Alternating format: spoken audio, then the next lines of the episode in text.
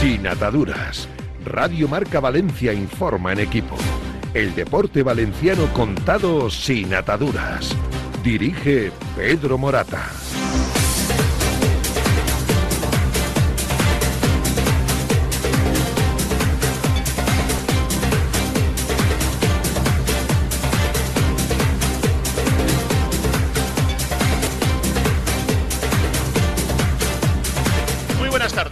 Bienvenidos a Sin Ataduras en Radio Marca Valencia, 98.7 FM, 107.0 FM y nos pueden ver y escuchar en directo a través de Twitter, de nuestra cuenta de Twitter. Insisto, nos pueden ver y escuchar en cualquier parte del mundo, en Twitter, arroba sin ataduras PM.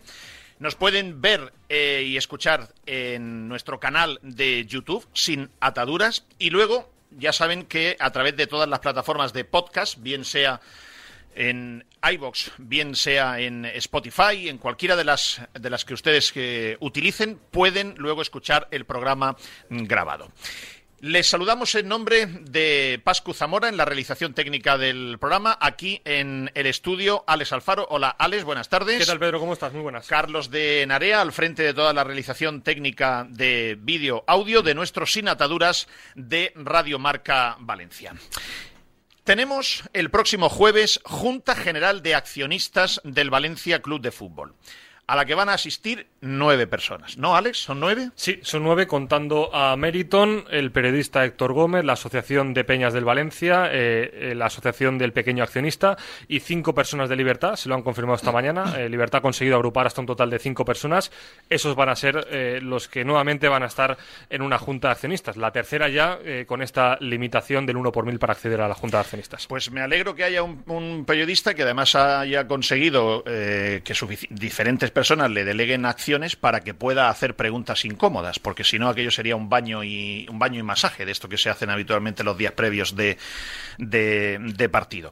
Eh, y por lo tanto, pues vamos a poder tener más, más información y por lo menos un, un poquito más incómodo lo van, lo van a pasar. ¿Hay algún comunicado oficial que vaya a venir el hijo de Peter Lim, Kiat Lim? Lo hemos preguntado mucho a lo largo de estas últimas semanas. Esta mañana lo hemos preguntado además a varias, eh, a varias personas dentro del club y la respuesta es que el jueves lo sabremos. Bueno, habrá sorpresa el jueves. Esto, esto es tan ridículo como, pues, pues, pues como estrambótico, ¿no? Es decir, hemos pasado de pasear en diciembre del año pasado de abrirle las puertas de la alcaldía de Valencia, como si hubiese venido aquí Mr. Marshall, algo, algo parecido. Hemos pasado a que haya un traductor, esté allí Leijun, Javier Solí, adorando al niño, como si fuese el niño del Belén. Hemos pasado de que el alcalde Joan Ribó lo reciba, etcétera, etcétera, de hacerle declaraciones eh, fabricadas por parte del club al hijo de Peter Lim, dando a entender que, bueno, ahora es que yo soy consejero, me voy a preocupar más de Valencia, del Valencia, de hablar con la gente, de mezclarme con la sociedad. Hemos pasado a que Kiat Lim, a tres días de la Junta, yo tengo dudas que aquí sepan si va a venir o no. Me divierte mucho pensar cómo son esas conversaciones de Kiat, oye, si, por favor, si puede ser, vente, porque que por lo menos aparentemos que te preocupa algo esto. Pero claro, este estará allí diciéndome, yo qué coño tengo que ir allí si a mí ni me gusta el fútbol, ni me gusta el Valencia y tengo que ir allí, que seguramente lo voy a pasar incómodo, me van a apretar en la junta, yo no entiendo nada de las cuentas, ni me voy a preocupar ni nada, y aquel diciendo que yo paso, que no voy, eh, es divertido. O sea, solo pensarme el escenario, venga o no venga, porque si viene es divertido porque lo va a pasar incómodo, porque no tiene idea de nada. Si viene, viene a desgana, con mala gana y si no viene, pues se demuestra lo que todos sabemos, que es que este muchacho pasa absolutamente del Valencia Club de Fútbol y es más, ya les dije que no le gustaba ni el fútbol. Alex, ¿hay algún comunicado oficial esta semana que el máximo accionista del Valencia Club de Fútbol haya dicho que, aunque no le den el convenio urbanístico, va a reanudar las obras para acabar el nuevo estadio? Ya te dije el pasado lunes que seguramente nos tendríamos que esperar hasta la Junta de Accionistas. Vamos a ver el próximo jueves si Leijun es capaz de ser algo más eh, clara que lo que ya pone en las cuentas, que es tenemos intenciones, tenemos la intención. Vamos a ver si de su boca sale la, la respuesta de, eh, aunque no nos den el convenio, vamos a hacer las obras. Por cierto, el club tampoco ha confirmado si va a haber rueda de prensa después de la Junta de Accionistas. El año pasado hubo rueda de prensa donde se pudo preguntar al todo local management, incluida Inme Ibáñez. Eh, Lo último que yo pregunté al Departamento de Comunicación es que se comunicaría próximamente. Ya estamos en la semana de juntas y de momento eh, los periodistas no hemos recibido ninguna comunicación al respecto. No sé si ustedes, eh, los que tengan más o menos, sean de mi quinta, que se llama, no sé si ustedes habrán visto, los sábados por la tarde ponían una serie que se llamaba Orso Way. ¿Eh? Era una especie de, de aborigen, una especie de Tarzán con una lanza, iba corriendo y la, la, música era Orso Way, Orso Way. Bueno, pues yo la lanza de Orso Way es que la veo, la tengo clara, no la van a clavar. Es que, o sea, Orso Way nos va a clavar la lanza. Hoy no es el día, hoy no es el día, porque tenemos que hablar de, la Junta General de Accionistas del próximo jueves. Pero es que me han contado un discurso oficial, oficial oficialista mm, político del Ayuntamiento de Valencia, un discurso que yo le llamo discurso placebo, pero yo lo traduzco a es, es el discurso de la lanza de Orso Way, que es un discurso que está fabricado, en mi opinión, ¿eh? construido para justificar darle el convenio urbanístico a Peter Lim de nuevo después de haberlo perdido, es decir, darle la recalificación urbanística y el valor económico que eso significa, evidentemente, para sus acciones. Es un discurso que me, me, detendré otro día en él, un discurso placebo, pero vamos, es un discurso que está predestinado a que Orsoway nos clava la lanza. Esto, eh, vamos, si ceden, ¿eh? si ceden, nos clava la lanza. De todas formas, ahí tendrá mucho que opinar Vox y veremos qué nivel de fortaleza y qué nivel de compromiso tiene eh, Vox o qué valor le da a la palabra Juan Mabadenas, el eh, portavoz y vicealcalde, no, vicealcalde no es, teniente alcalde, teniente alcalde, teniente alcalde sí, del Ayuntamiento de, de, Valencia. Más cosas. Hoy tenemos la visita para analizar, una vez que eh, analicemos la, la, la, contabilidad, las cuentas del, del Valencia, les tengo que decir una cosa. Hoy es un programa bastante complicado, por lo menos para mí.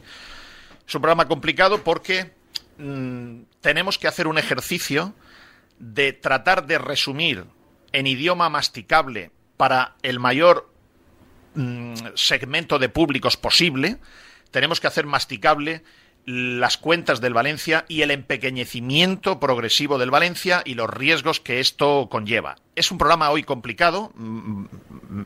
Voy a esforzarme porque ustedes puedan entender el contexto en el que estamos.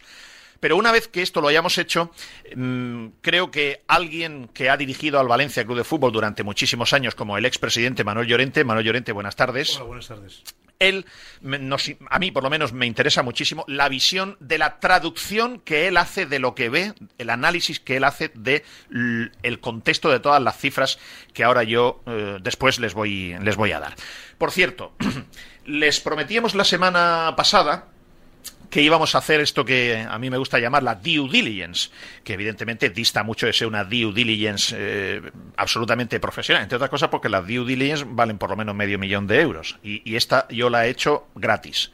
Me pagan lo mismo por haber hecho la due diligence que por no hacerla. O sea, me pagan exactamente lo mismo. Pero me apetecía mucho tres temporadas después hacerla porque eh, periodísticamente es un trabajo que, me gusta, me ha quitado un montón de horas de sueño de este puente y tres semanas, pero eh, le va a ayudar a mucha gente que quiera de verdad meterse, leerlo y comprender las tripas del Valencia y también sé que a algunas personas les va a venir muy bien eh, tener la actualización de las tripas económicas del, del, Valencia Club de Fútbol. Les decía que la, Fernando Álvarez, el delegado del diario Marca en la Comunidad Valenciana. Eh, a partir de las 4 de la tarde tenemos coordinado para poderla publicar, para generar conocimiento de, de todos los públicos. A las 4, 4 y media. Aprovecho para saludar a, a Fernando. Hola, Fernando, buenas tardes. Hola, ¿qué tal? Buenas tardes. Bueno, Fernando, yo no sé el, si tú alguna vez en tu carrera habrás tenido que esto que se llama editar un, un, reportaje tan extenso como este que yo te acabo de que yo te acabo de mandar y, y no, no, tengo mucha curiosidad de saber tu, tu primera opinión al respecto. Eh, no, nunca nunca me habían caído 41 folios, no sé, esto es como un informe de auditoría. Eh, vamos, no sé si medio millón al peso eh, debe, tiene mucho valor, ¿no? 41 folios con muchos cuadros, con, no sé, creo que son como pero sobre todo con una intención, y además así la he percibido yo, Pedro, pues muy explicativa, ¿no? Porque es muy difícil, eh, como tú mismo dices, ¿no? Resumir no solo cómo está el Valencia ahora, que para mí es algo muy importante que se ve en este macroanálisis, sino la evolución, que para mí es la clave, ¿no? Eh, incluso para los que también veíamos Orzo de pequeños y no hace falta que este seamos que, que, viéramos la tele el, año setenta y tantos, ¿no? A, eh, a, mediodía los sábados a los que en el 2014 que hay hay, una, hay, mucho, hay un espectro mayor de, oyentes les contaron qué iba a suponer Peter Lim para el Valencia y en qué, qué ha supuesto realmente Peter Lim para el Valencia. A mí me parece, mm, aparte de un, de un ejercicio de, concreción impresionante, me parece que va a venir muy bien, bueno, pues para que los eh, oyentes de Radio Marca, para que los lectores de marca.com puedan leerlo detenidamente, eh, que, puedan entrar y salir de, ese contenido web, porque lo pueden hacer así, va a estar siempre colgado ahí, para que vean la cantidad de números rojos que hay y para que vean cómo el club ha ido eh, empequeñeciéndose o jibarizándose o disminuyéndose en los últimos años. Y luego, pues, y con un horizonte que realmente mm, no tengo claro o si lo o si tengo algo claro es el de que Peter Lin da la sensación de que ya está agotado de, del Valencia. Solo un apunte, Pedro, que ahora se me, se me había olvidado. Creo que Kiat Lin está en Londres, pero claro, esto lo sé porque en el Instagram lo sigues y vas averiguando un poco lo que come y los sitios a los que va porque lo va subiendo. Del Valencia no ha vuelto a subir ninguna foto desde hace un año, con lo cual supuse, sospeché, que, que joder, estando en Londres, lo normal es que sea como una escala para venir a, Valencia el jueves. Hmm. Yo mm, no, lo sé y me parece tan ridículo preguntar, como hemos preguntado esta mañana al Valencia Club de Fútbol, oiga, el principal accionista del Valencia Club de Fútbol va a estar presente en la Junta General y te dicen que ya lo sabréis el jueves. O sea, como si fuese a bajar Dios de los cielos y, tuviésemos que estar aquí eh, todos eh, eh, para reverenciarlo. Bueno, me parece tan ridículo como, como estrambótico. La DUE o Due Diligence se titula Peter Lim cierra el grifo tras empequeñecer al Valencia Club de Fútbol. Esto yo creo que durante la lectura de la, de la due diligence se aprecia claramente y a, mí había una cosa, Fernando, que me preocupaba especialmente y tú tienes una visión privilegiada de ello en este momento y es tratar de hacerme entender, es decir, tratar de utilizar un, un idioma lo más masticable posible para la mayor eh, eh, amplitud de segmento, porque no es lo mismo que la lea un auditor, que la lea el propietario de un bar, como era mi padre, por ejemplo, o que la lea Manuel Llorente, o que la lea un periodista, o que la lea eh, pues un taxista, ¿no? Entonces, eh, eh, mi preocupación es si crees que se ha hecho lo suficientemente masticable en idioma cristiano llano popular para que la gente lo entienda dónde estamos. Sí, de hecho, a mí me parece, yo ha habido párrafos o, fragmentos de la due diligence que bueno, que como estoy metido un poco, y tampoco es que no se dediquemos mucho a las cuestiones económicas en, en marca, pero que sí sabemos que es una amortización, pero sin embargo la due diligence se explica y se explica con ejemplos y como este que acabo de, poner, y tú lo sabes, pues hay varios, ¿no? En varios momentos, pues para explicar eh, diversas operaciones o cuestiones que a veces no, no se puedan entender. Para mí, aparte de la foto fija actual del Valencia, una de las de los mayores valores que tiene eh, este análisis es el ver la evolución, el ver la, el ver conforme como hubo un momento en el que dio la sensación, en la época de Mateo Alemán y de Marcelino, que el Valencia eh, el tren de la Champions para no bajarse y eso obligaba pues efectivamente a invertir a, invertir en plantilla deportiva en el equipo y como eh, y como a partir de, de 2020 desapareció. Esa es una para mí que es la que más le puede interesar probablemente al lector de marca.com o al que le importa más el equipo, pienso en lectores jóvenes que van a, a Mestalla como, a, como abonados, ¿no? que igual todo lo económico es la supervivencia del club como algo más lejano que no depende tanto de, ellos o que no les inquieta tanto y la otra es la del nuevo estadio. O sea, me parece que, que es otra de las de los grandes focos que se que, enciende eh, este análisis, ¿no? Que es el de la sea, no ha querido eh, no ha querido acabarlo, se ha un poco empujado porque le caían los ochenta y pico millones de euros el eh, urbanístico, como, como expresas tú mismo, mm, no tiene pinta de que lo vaya a querer hacer, aunque el, el compromiso del ayuntamiento es que tiene que empezar las obras antes de tenerlo asegurado. Y para mí esa forma parte de, también de la supervivencia del, del Valencia, ¿no? El, cómo acaba el estadio.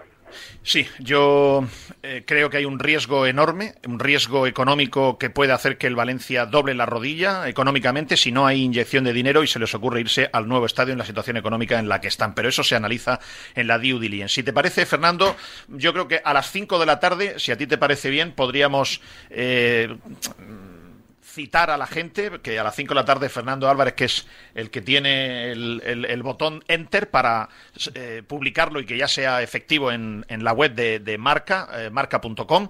Eh, nosotros también lo pondremos en nuestro Twitter. A las 5 de la tarde Fernando le da al botón Enter y estará publicada. Pues Fernando, muchas gracias y vamos a ver qué dice la la audiencia, los lectores de, marca de esta due diligence profunda y grande. Un abrazo muy fuerte abrazo, un saludo a Manolo Llorente, un abrazo, chao.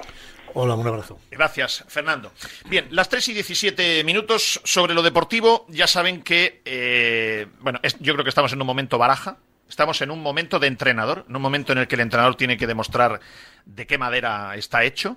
Afortunadamente, a más 10 del descenso está el, el Valencia. Si ustedes están esperando fichajes, luego entenderán por qué no van a venir. Pero vamos, el portavoz de, del Valencia Club de Fútbol y director corporativo, Javier Solís. Mm, Manolo, en la época que tú eras presidente, Javier Solís, ¿qué funciones tenía en el club?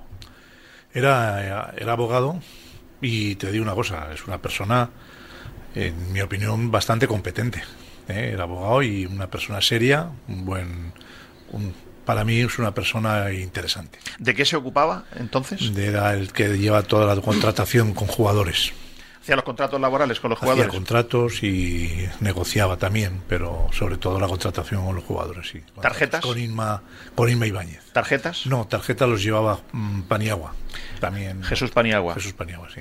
Pues Javier Solís, que ahora es portavoz y director corporativo del, del Valencia, explicaba esto sobre la posibilidad de fichajes este fin de semana.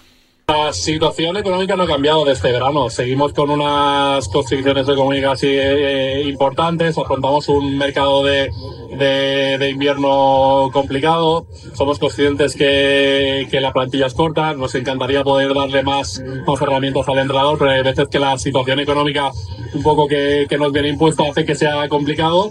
Pero con lo que tenemos hay que competir y con lo que tenemos hay que salir cada, cada partido para intentar conseguir la victoria no hace falta que traduzca eh, lo, que quiere, lo que quiere decir. Saben que el Levante está a tres puntos de los puestos de playoff para luchar por el posible ascenso después del empate este fin de semana.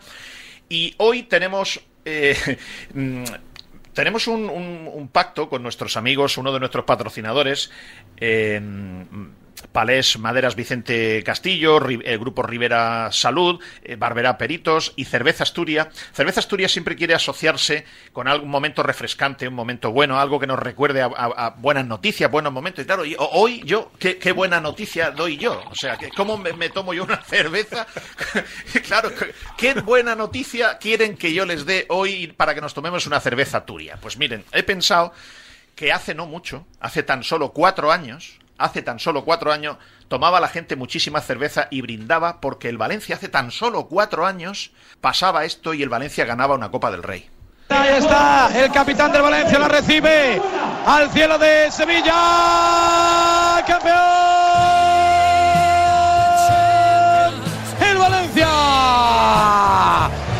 Barcelona se despide deportivamente de los pocos seguidores que aguantan el Villamarín. Es una fiesta el Villamarín Sevilla después de la feria. Vive las fallas en diferido. Petardos, tracas, colorido, banderas. Amun Valencia. Ganó el equipo de Mestalla. Valencia 2 campeones. Fútbol Club Barcelona 1. El Barça de Messi. Pues hace tan solo cuatro años, no cuarenta, pero este momento el señorito Lim dijo que mejor que no siguiera Marcelino y que mejor que no siguiera Mateo, Mateo Alemán. Eh, brindo con una turia bien fría que siempre hay que tener en la nevera por que vuelvan estos momentos. Las 3 y 21 minutos, un alto en el camino. Vamos a ponerles contexto de los datos principales del Valencia que arrojan la contabilidad y el informe de gestión del Valencia 22-23, también el Valencia que asoma de esta 23-24 y una vez ponemos esos datos los analizamos con el expresidente Manuel Llorente. Palets Castillo, número uno de la fabricación de palets con madera sostenible en España. Palets Castillo es uno de los cinco mayores productores de palets de Europa. Palets Castillo, empresa del sector del embalaje en madera con más de 90 años de historia y experiencia. Patrocinador oficial de los equipos femenino y masculino del Club Deportivo Soneja. Descúbrenos en paletscastillo.com y en el 964 13 27 27 en Soneja, Castellón. ¿Tienes un problema con tu seguro? ¿Necesitas asesoramiento con un siniestro con tu peritación? Relájate y llama a los profesionales. Llama a Barberá Peritaciones con más de 30 años de experiencia y un gran equipo de profesionales especialistas. Contacta con nosotros. Barberá Peritaciones en el 962 990 020 o en barberaperit.com. En el Grupo Sanitario Rivera trabajamos hoy por la sanidad del mañana, por una atención sanitaria excelente, humana y sostenible. Nacimos hace más de 25 años para mejorar tu salud y bienestar, para demostrarte que tú estás en el centro de todo, convirtiéndonos así en un referente de la gestión sanitaria, porque de la responsabilidad nace la confianza. Somos Rivera, somos salud responsable.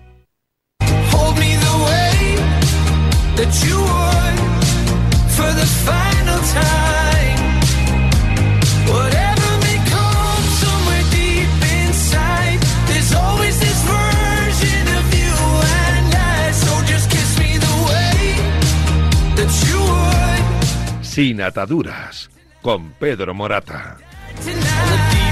Y con el grupo de hospitales en Rivera Salud. Si usted tiene algún problema de salud, mm, lo principal es tener confianza en quien le atiende. Grupo Rivera Salud, sin duda, eso lo cumple. Si usted tiene algún problema de un siniestro, menudo siniestro tiene el Valencia. Yo no sé si Barberá Peritos podía hacer una peritación del siniestro que es el momento Valencia Club de Fútbol actual. Vamos a poner contexto de la situación del, del Valencia.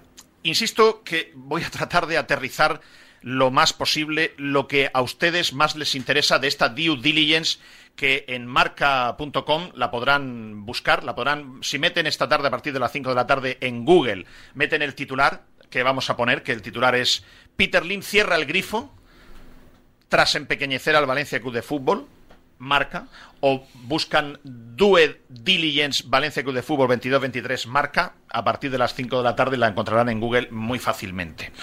Miren, es la cuarta temporada que el cuarta temporada que el Valencia no juega competición europea. Esto nos hemos acostumbrado, pero es muy grave. Son cuatro temporadas consecutivas que el Valencia no juega ya competición europea. Lo que es peor, la temporada pasada, el Valencia hasta la última jornada no se salvó. Estuvo con posibilidades reales de descender a segunda división. Si el Valencia desciende a segunda división, tiene un problema grave, gravísimo. Y este año ha debilitado más la plantilla. Si hablamos del valor económico de la plantilla, miren, eh, en contabilidad hay una cosa que se llama eh, el valor neto contable de la plantilla. Eso significa lo que te costaron todos los jugadores menos lo que resta por amortizar. Esta valoración ha bajado la temporada pasada a esta, o sea, ha bajado 32 millones de euros, de 64 a 32 millones de euros. Pero es que si vamos a lo que ustedes conocen como transfer market, es decir, cuál es el valor aproximado que el mercado le da a la plantilla que tú tienes. Fíjense qué dato le voy a dar. Cuando llegó Peter Lim en la 14-15, el valor de la plantilla hace casi 10 años era de 171 millones si utilizamos las valoraciones de transfer market, de toda la plantilla. ¿Qué vale la plantilla del Valencia a valor de mercado? 14-15, temporada, 171. En la 18-19, la temporada que se recondujo el barco con Mateo Alemán y Marcelino, 18-19, el valor de transfer market de la plantilla era de 491 millones de euros, casi 500. Y esta temporada en la que estamos ahora mismo, la 23-24, ha bajado de 500 millones casi a 171 otra vez. Es decir, Diez años después, el valor de mercado de la plantilla es el mismo. Si hablamos de pérdidas, Peter Lim ha perdido dinero en todas las temporadas que está aquí, menos en una. Un total de 187,4 millones de euros ha tenido en pérdidas en todas las temporadas que está aquí. Solo ha habido una temporada que no perdió dinero y fue porque hicieron hicieron un apaño contable de meter a, Neto la venta y Ciles en la temporada siguiente para dar un millón de euros de, de beneficios. Si no, si no hubiesen hecho ese artificio contable, hubiesen dado pérdidas también. Pero es que además, Alex Alfaro se ha entretenido en buscar clubes similares al Valencia.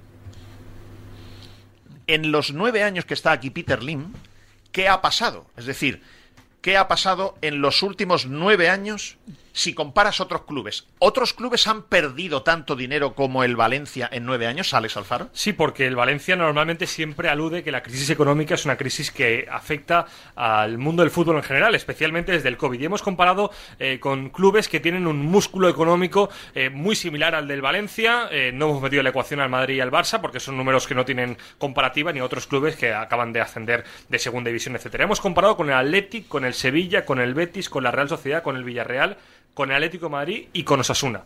De todos esos equipos, el Valencia, desde la 14-15, si hacemos las pérdidas acumuladas, los resultados del ejercicio acumulados. Perdona, Alex, hablamos de la 14-15 porque es noviembre de 2014 cuando Peter Lim compra oficialmente el club. Luego su temporada primera es la 14-15. Desde aquel momento, el Valencia es el club de dos esos que más dinero pierde. Pero no es un resultado eh, bastante parejo, es por mucha diferencia. El club que el segundo club que más dinero pierde es el Betis con menos 61,71 y es el doble el Valencia pierde el doble respecto no, al No, no, más, más, más del doble. Más del el doble. triple, el triple. Pero es que luego encontramos, por ejemplo, el Atlético de Madrid, que todavía pierde menos. O el, o el Sevilla, que pierde únicamente menos 10 millones de euros. El resto de clubes, el balance desde 2014 es positivo. Por tanto, eh, los resultados económicos del Valencia, desde la 14-15 hasta ahora, es el rey en, perder dinero. No hay ningún equipo de la liga que haya perdido más dinero desde el año 2014 que el Valencia de Peter Lim. O sea, en nueve años, Peter Lim es el campeón de perder dinero. El segundo, el medalla de plata de perder dinero, pierde 61 millones por 187 el Valencia. O sea, el Valencia pierde el triple de dinero que el que más pierde en nueve años. Esto es la gestión de, de Peter Lim. Más, tengo aquí una comparativa. Mm, yo creo que nosotros podemos recordar dos buenos Valencia Club de Fútbol. Recientemente, el de la última temporada de Manuel Llorente como presidente, 2012-13, y el de la 18-19, cuando estaban Mateo Alemán y Marcelino. Quiero que hacer una comparativa muy sencilla porque es que, perdón por la expresión, la hostia es enorme si comparas una serie de datos de la temporada 12-13, la última que presidía el señor que está aquí en los estudios, Manuel Llorente, ahora mismo. Fíjense esto que les voy a decir. En la temporada 12-13 el Valencia jugó Champions League. Actualmente el Valencia lleva cuatro temporadas consecutivas sin jugar competición europea. En la temporada 12-13, mm, 30 de junio de 2013, lo que yo llamo siempre deuda realista, es decir, lo que debe el Valencia menos lo que le deben al Valencia Club de Fútbol, en la temporada 12-13, o sea, hace 10 años, el Valencia tenía una deuda realista de 324 millones de euros. A día de hoy, después de estar pagando cuotas de préstamo cada año, 10 años después, el Valencia debe 269, por redondear. Es decir, en 10 años, una bajada de la deuda realista de, entre comillas, tan solo 55 millones de euros. Si hablamos de ingresos ordinarios, es decir, lo que se llama la cifra de negocio de un club de fútbol, excluyendo la venta de jugadores, en la 12-13, cobrando solo 45 millones de euros de televisión, 79 millones de euros en la 12-13, y en la temporada pasada que ha terminado, la 22-23, 112 millones de euros de ingresos, pero cuidado, en vez de con 45 de televisión, con 67. Y lo que son 112 millones de ingresos de cifra de negocio la temporada pasada, esta temporada actual ya baja a 99. Es decir, 10 años, 11 años después, el Valencia ingresará 99 millones de euros de total de ingresos sin venta de jugadores, 99, cobrando 60 de televisión, cuando hace 11 años cobraba 80 millones de euros, cobrando 45 de televisión. En ingresos por publicidad, marketing y comercial, 10 años después se ingresa prácticamente lo mismo, 15 millones por 17,7. Por abonados, 10 años después se ingresan 14,8 por 15,1. 300.000 euros más, nada más. Número de abonados, los mismos había en 2013 que hay en 2023. Nuevo Mestalla, sin reanudar las obras en ambas fechas. Solar de Mestalla, sin vender en ambas fechas, pero con una diferencia. Actualmente, por la desidia de Peter Lim, se ha perdido el valor urbanístico que tenía el viejo Mestalla y el nuevo Mestalla. Se ha perdido la ATE. Es un daño económico, patrimonial, importantísimo al Valencia. Pero fíjense lo que les voy a decir ahora. En la temporada 12-13, yo me ha dado por mirar cómo quedó el Valencia clasificado en las tres temporadas o en las cuatro temporadas anteriores. En la 12-13 quedó quinto. En la 11-12 tercero. En la 10-11 tercero. Y en la 9-10 tercero. Si lo comparo con las cuatro últimas temporadas actuales del Valencia, la 22-23 decimosexto, la 21-22 noveno, la 20-21 decimotercero y la 19-20 noveno. Si hablamos de sponsor, el de la camiseta, el Valencia cobra 11 años después menos dinero que cobraba hace 11 años. Cobraba de Ginko Solar el Valencia en 2013 3 millones y medio y hoy cobra 2,4 fijos. Tiene una, parte importante variable, pero es lo mismo, o menos. Marca, eh, clasificación histórica, histórica de la liga. Atención a esto, ¿eh? En el año 2013, el Valencia era tercero en la clasificación histórica de la liga, por delante del Atlético de Madrid, que era cuarto. En el año 2013, el Valencia tercero en la clasificación histórica de la liga, por delante del Atlético de Madrid, que era cuarto. El 30 de junio de 2023, el Valencia ya no es tercero en la clasificación histórica, es cuarto clasificado. Pero cuidado, es cuarto clasificado con 207 puntos menos que el Atlético de Madrid. Y el Atlético de Bilbao está ya a solo 33 puntos de quitarte la cuarta plaza. En el ranking UEFA, el Valencia en el año 2013, junio, era décimo en el ranking UEFA. En el ranking UEFA en junio de 2023 es el 89. Y si hablamos del ranking de la prestigiosa Deloitte de clubes con más ingresos del, del, mundo, clubes de fútbol, el Valencia en 2013 era el número 21 que más ingresos conseguía. En junio de 2023 con LIM no aparece en la lista. Ya no está, no existe. Es decir, esta comparación explica el enorme empequeñecimiento del Valencia Club de Fútbol. Pero ahora les doy algunos flashes más. El capital social de una empresa es importante porque te da muestra un poco de la, fortaleza, digamos, de la, de la sociedad. El capital social del Valencia es ridículo ahora mismo, son 6,8 millones de euros. Cuando este hombre llegó, el capital social del Valencia eran 51 millones de euros. La deuda bancaria, es decir, lo que el Valencia debe a los bancos, la deuda bancaria de la temporada 21-22 a la 22-23 la ha bajado 26,8 millones de euros. Pero el problema es que la, que baja con, el banco la sube con LIM. Es decir, ha bajado la deuda bancaria 26,8 millones, pero ahora le debe 35 a Afterlim. Está cambiando deuda. ¿Saben ustedes lo que le cuesta al Valencia Club de Fútbol esto que se llama el coste de tu deuda, el peso de tu deuda? Usted, si tiene una hipoteca, pues el peso de tener casa le costará a usted todos los meses X, ¿no? X de amortización, de lo que usted va devolviendo del préstamo al banco, y X de intereses. Si además usted tiene un préstamo personal porque tiene deudas o tal, pues eso se le suma al coste de su deuda. Bien. El Valencia Club de Fútbol, de su caja, de la tesorería del club, salieron para costear su deuda 40,3 millones de euros. 14,8 que le devolvió a Caixa, 6,9 que le devolvió a Rights and Media, 12,1 que paga de intereses y además amortizó una póliza de Caixa de 6,3. O sea, la deuda que tiene el club, corto y largo plazo, le cuesta salir de la caja del Valencia 40 millones de euros. Más flashes.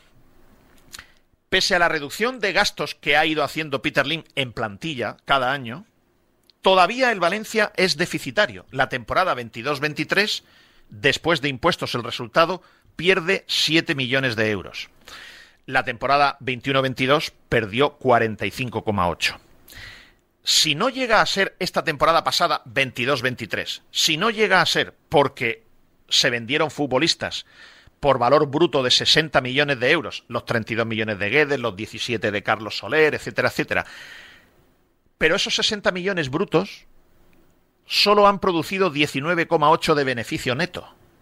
¿Por qué? Porque quedaba mucho por amortizar de Guedes, porque hay operaciones que se vendieron jugadores que produjeron pérdidas. 60 millones brutos de venta de jugadores produjeron 19,8 de beneficio neto. Si el Valencia no llega a vender estos 19,8 de beneficio neto, en vez de perder 7 millones, habría perdido 26.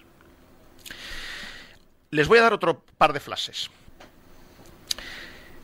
Miren, el Valencia en competiciones, es decir, el Valencia tiene un apartado en su presupuesto que es competiciones. Competiciones es lo que tú ingresas por jugar Champions o no, jugar Europa League o no, por jugar Copa del Rey o no, Supercopa o no.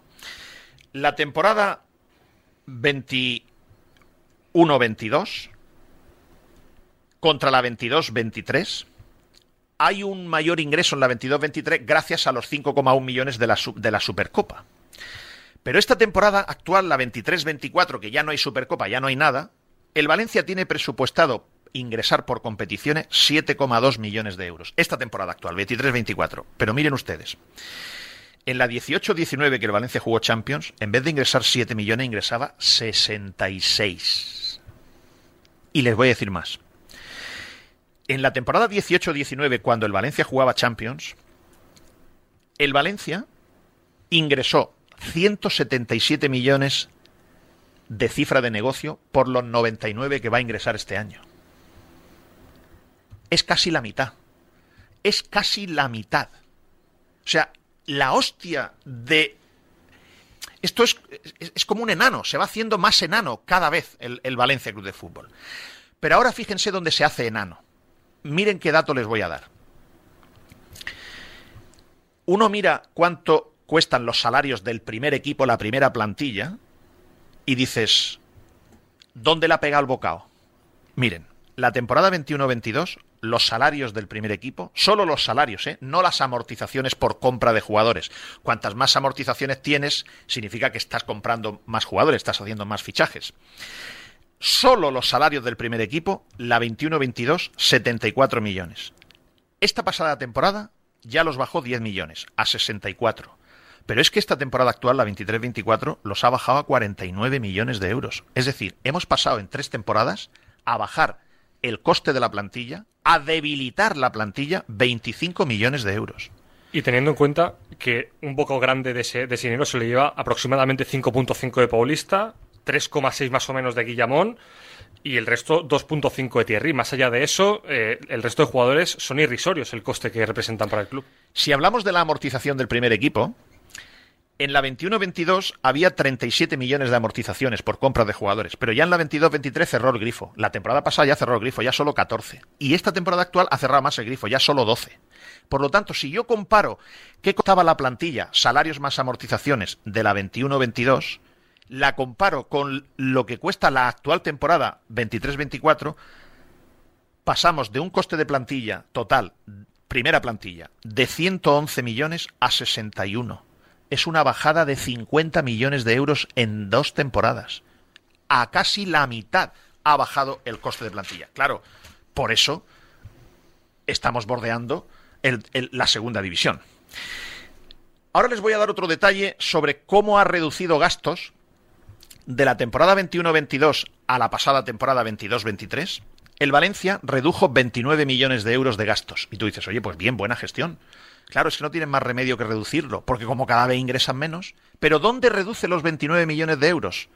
Lo reduce en la plantilla, le mete tijeretazo a la plantilla, lo reduce con 9 millones menos de salarios del primer equipo y 22 millones menos de amortizaciones.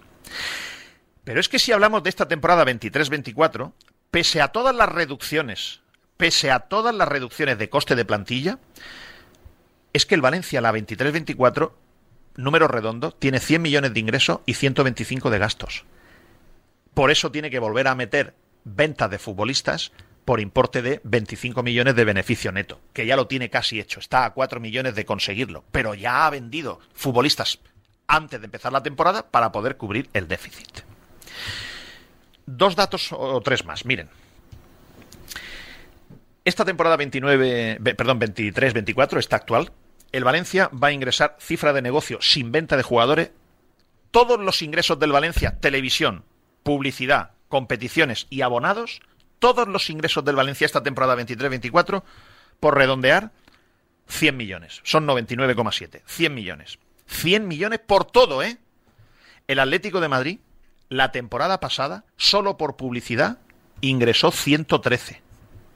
Es decir, el Atlético de Madrid, la temporada pasada, solo por publicidad, ingresa más que todos los ingresos de televisión, abonados, publicidad, y eh, publicidad, abonados, televisión y competiciones. Y competiciones.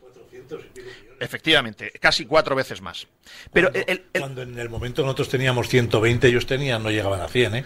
Por esto quiero darles eh, estos detalles para que vean cuál es la, el empequeñecimiento. Le voy a dar otro. Hoy día, si tú quieres saber de dónde ingresa el Valencia el dinero, es muy sencillo. Son 15 millones de abonados, que se mantiene, 17 millones de publicidad y comercialización. El Sevilla, el Sevilla, donde el Valencia ingresa 17, el Sevilla ingresa 26. 59 de televisión, ojo, la televisión ha bajado en dos temporadas 10 mm, mm, millones de euros de ingresos y 7 millones de euros de competiciones. Esto es todo lo que ingresa el Valencia. O sea, el Valencia ha llegado a un momento que está en menos de la cifra eh, psicológica de 100 millones de euros. Sin embargo, sin embargo, a pesar del recorte que ha metido en la plantilla, tiene 125 de gastos. Y se obliga a seguir vendiendo jugadores. Y de CVC, esta operación que el Valencia tiene adelantado 120 millones de euros y solo tiene utilizados 40 y le quedan 80 que solamente puede utilizar en el nuevo estadio, mientras no lo utilice, cada año al Valencia le quitan 7,4 millones de euros de sus ingresos de televisión. Cada año 7,4 millones menos para ir devolviendo año a año esos 120 que le han adelantado. Mm, no, no, no, no, quiero darles más datos por no agobiarles. Eh, espero haberme hecho entender, pero quiero una primera valoración. Eh, después de esta pausa de publicidad, quiero una primera valoración del expresidente Manuel Llorente. ¿A qué le suena todo esto?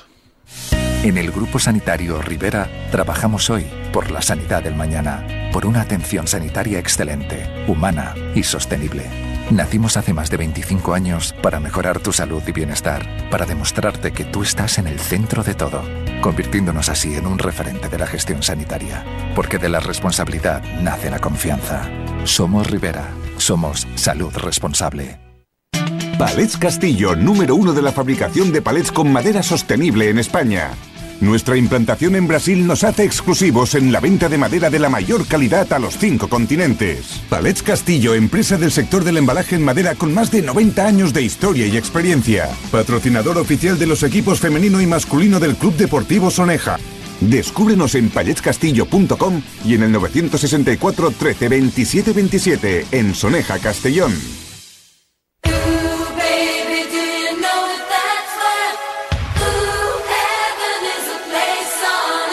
Sin ataduras con Pedro Morata. Radio Marca Valencia. Y con, y con Alex Alfaro y con Carlos de Narea, con Pascu Zamora y con el expresidente Manuel Llorente.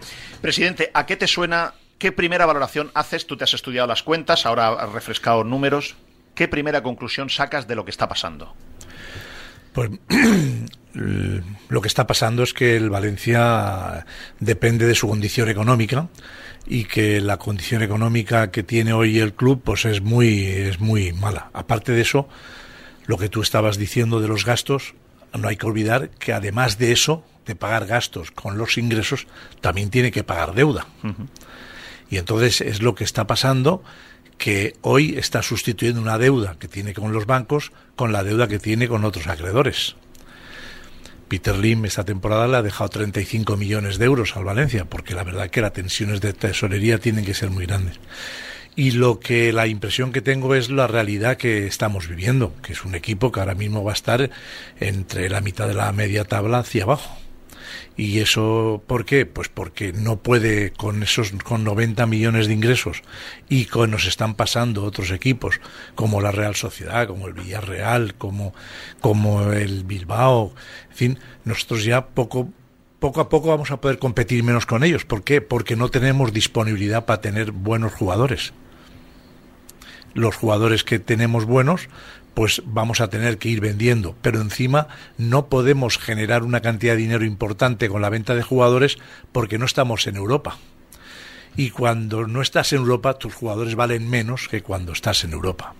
Por eso el Atlético Madrid vende los precios que venden y por eso el Villarreal, que está hasta en Europa, pues ha vendido pues a jugadores como Pau, como muy bien vendidos. Hoy el Valencia no tiene una plantilla que tú puedas generar tú hoy lo que te puede dar, lo que podría hoy tener el Valencia, aparte de sus ingresos corrientes, ¿no?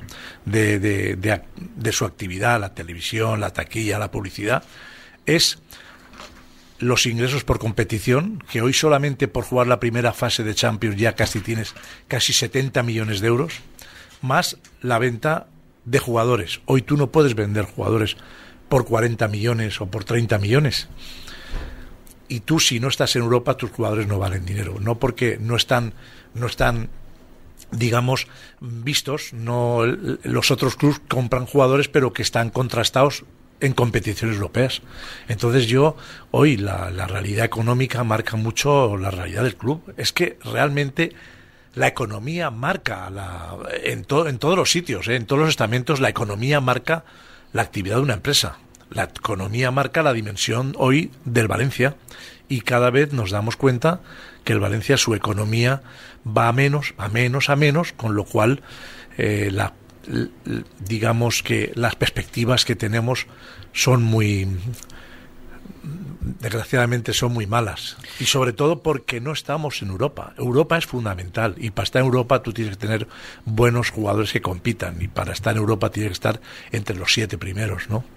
Mm, presidente, ¿Qué está haciendo el propietario? O sea, tú lees estas cuentas, lees, lees los números, ves las decisiones que está tomando, que son claras. Él ha tomado unas decisiones que es, se acabó invertir en futbolistas, reducción total del coste de la plantilla y eh, tenemos que llegar a lo comido por lo servido. ¿Qué, traduces tú que está haciendo el pues, dueño? Pues el dueño está haciendo que tiene que ajustar los ingresos a los gastos. Y si tú cada vez tienes menos ingresos, porque tú fíjate ahora mismo con televisión tienes 58, 59 millones para esta temporada que viene. Sí. Son 7 millones menos de los que teníamos nosotros en el 2013 o 2012, más o menos. Entre, claro, tú con esos ingresos de televisión que tú te van reduciendo, tampoco, tampoco eh, y no estás jugando unas competiciones, tú tienes cada vez menos ingresos de publicidad, menos ingresos, con lo cual tú tienes que recortar. ¿Cómo se recorta? Pues en este momento lo más, lo más inmediato es reduciendo el coste de la plantilla. ¿Qué es lo que están haciendo? Hay un coste de estructura del club que yo me he dado cuenta que no, lo, puede, bajar. No, lo puede bajar. O sea, para que la gente lo entienda, eh, el Valencia abrir la persiana, el coste de los empleados, las oficinas, los, los, abrir Mestalla, eh, el coste de estructura de la ciudad deportiva de Paterna, vigilantes, seguridad, hoteles, todo eso que es la estructura. No, no estoy hablando de intereses bancarios ni nada, sino lo que es caminar el día a día, vivir. Esto en Valencia es un coste de estructura que se le llama gastos de explotación, que no lo puede bajar, porque es que el Valencia tiene un, tiene un armazón, tiene un cuerpo de club grande y son 25 millones de euros. Cuando no son 26, son como este año 23 y medio. Pero eso no lo puedes bajar. Y ya el resto, donde puedes meter mano, es la plantilla. Y aparte de eso, tiene un gasto también eh, de, creo que no sé si este año ha sido de 13 millones de euros, que son pues eh, lo que tienes que pagar por estar en la liga de fútbol profesional, porque tú ahora mismo tienes una cantidad a pagar ayuda al descenso de un millón seiscientos, tienes que pagar eh, la estructura de la liga, la estructura de la liga es una estructura costosa. La liga Sí, es lo que le pagas al CSD, a la Federación por Fútbol Femenino, Eso, ayuda eso- al descenso y ah, tal. Son todo 7 eso- millones bueno, aproximadamente. eh, ahí yo estaba viendo esto y había como 13 millones de euros.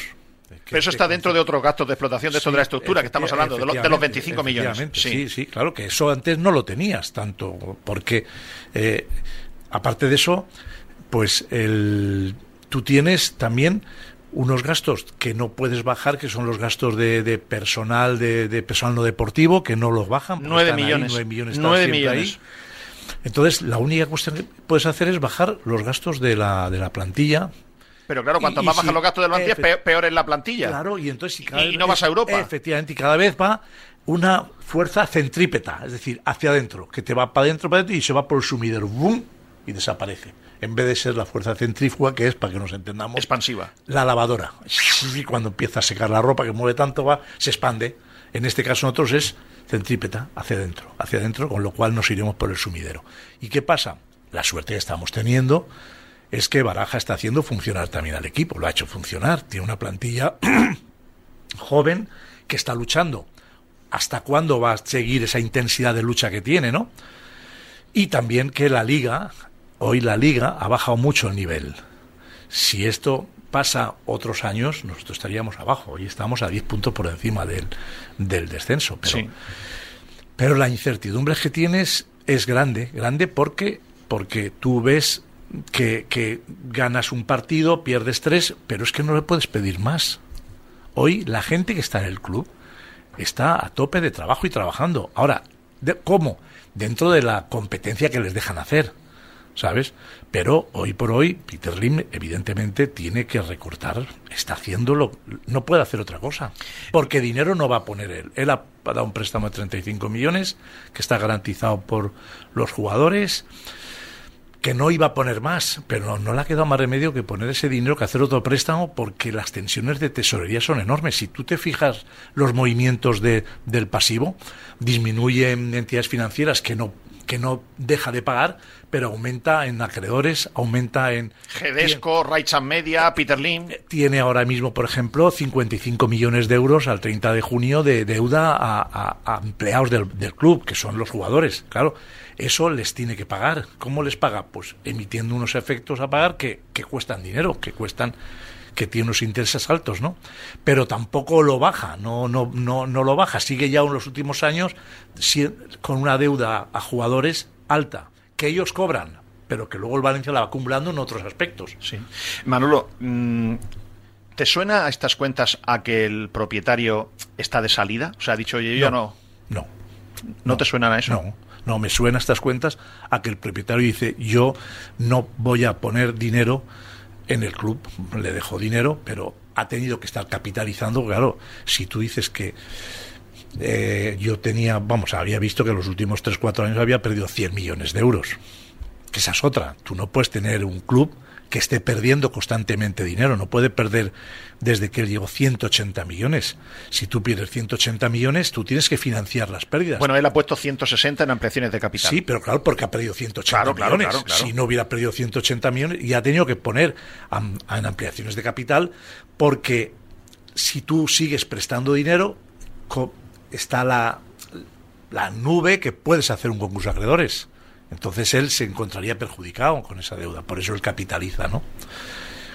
Y Pero Manolo, si no está de salida, entonces ¿qué está haciendo? Porque yo lo que veo es que ha dejado el cuerpo muerto. Es, es- es decir, no lo ha dejado, no lo ha dejado. Vamos a ver, no ha de- no lo- yo creo que no lo ha dejado muerto. Lo que deja es que no, que dice, oye Valencia, tú ingresas 100, te gastas 100 y ya está. vale, pero es que un propi- ¿Y, y qué ocurre? Yo cuando entré, cuando entramos nosotros, cuando estábamos nosotros, teníamos por narices que meternos en la Champions y lo conseguimos, presionando, haciendo lo que fuera.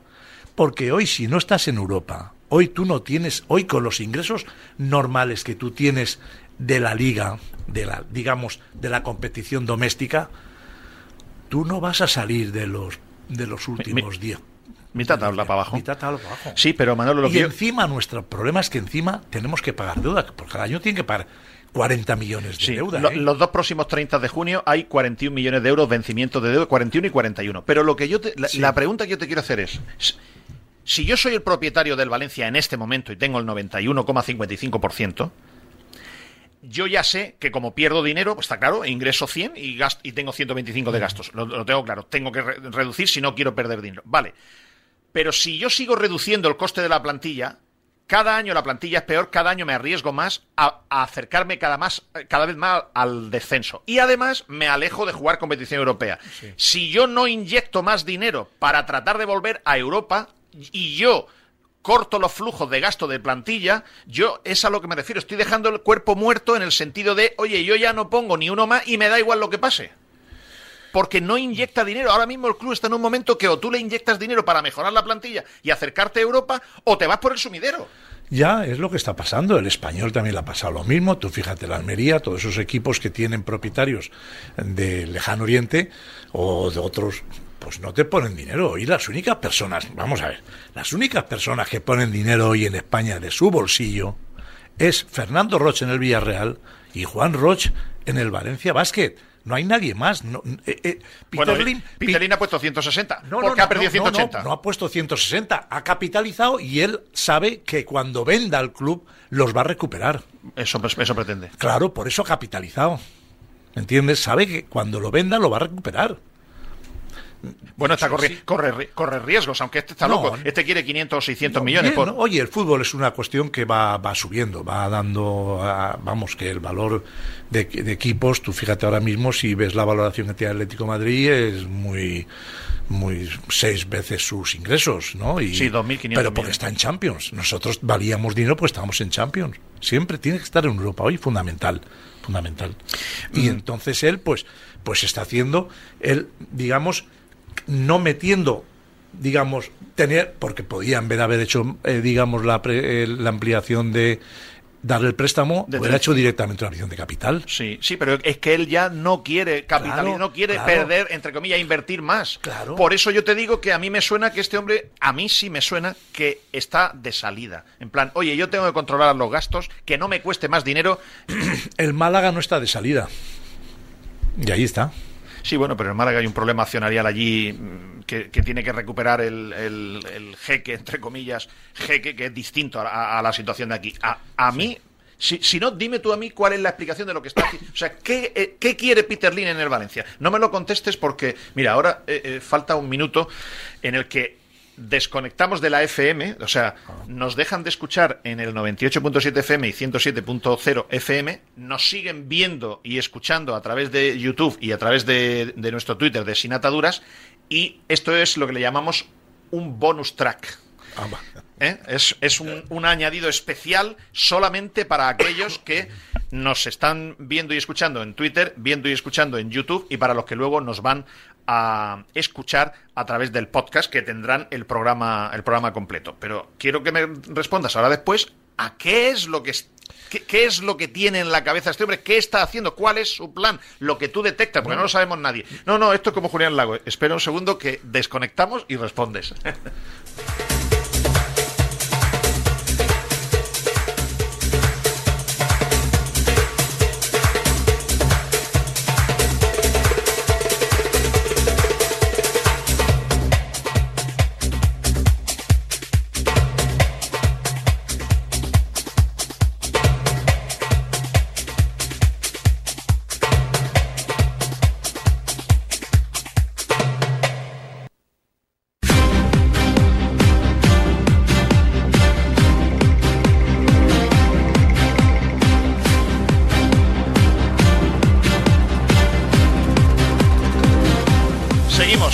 seguimos, estamos en, en directo en nuestro bonus track de Sin Ataduras de Radio Marca Valencia. Presidente, ¿qué es lo que crees tú que tiene este hombre en la cabeza? ¿Qué, qué plan crees que no tiene? sé, Es que, o sea, mira, no disfruta de tener un equipo de fútbol, porque no puede venir aquí.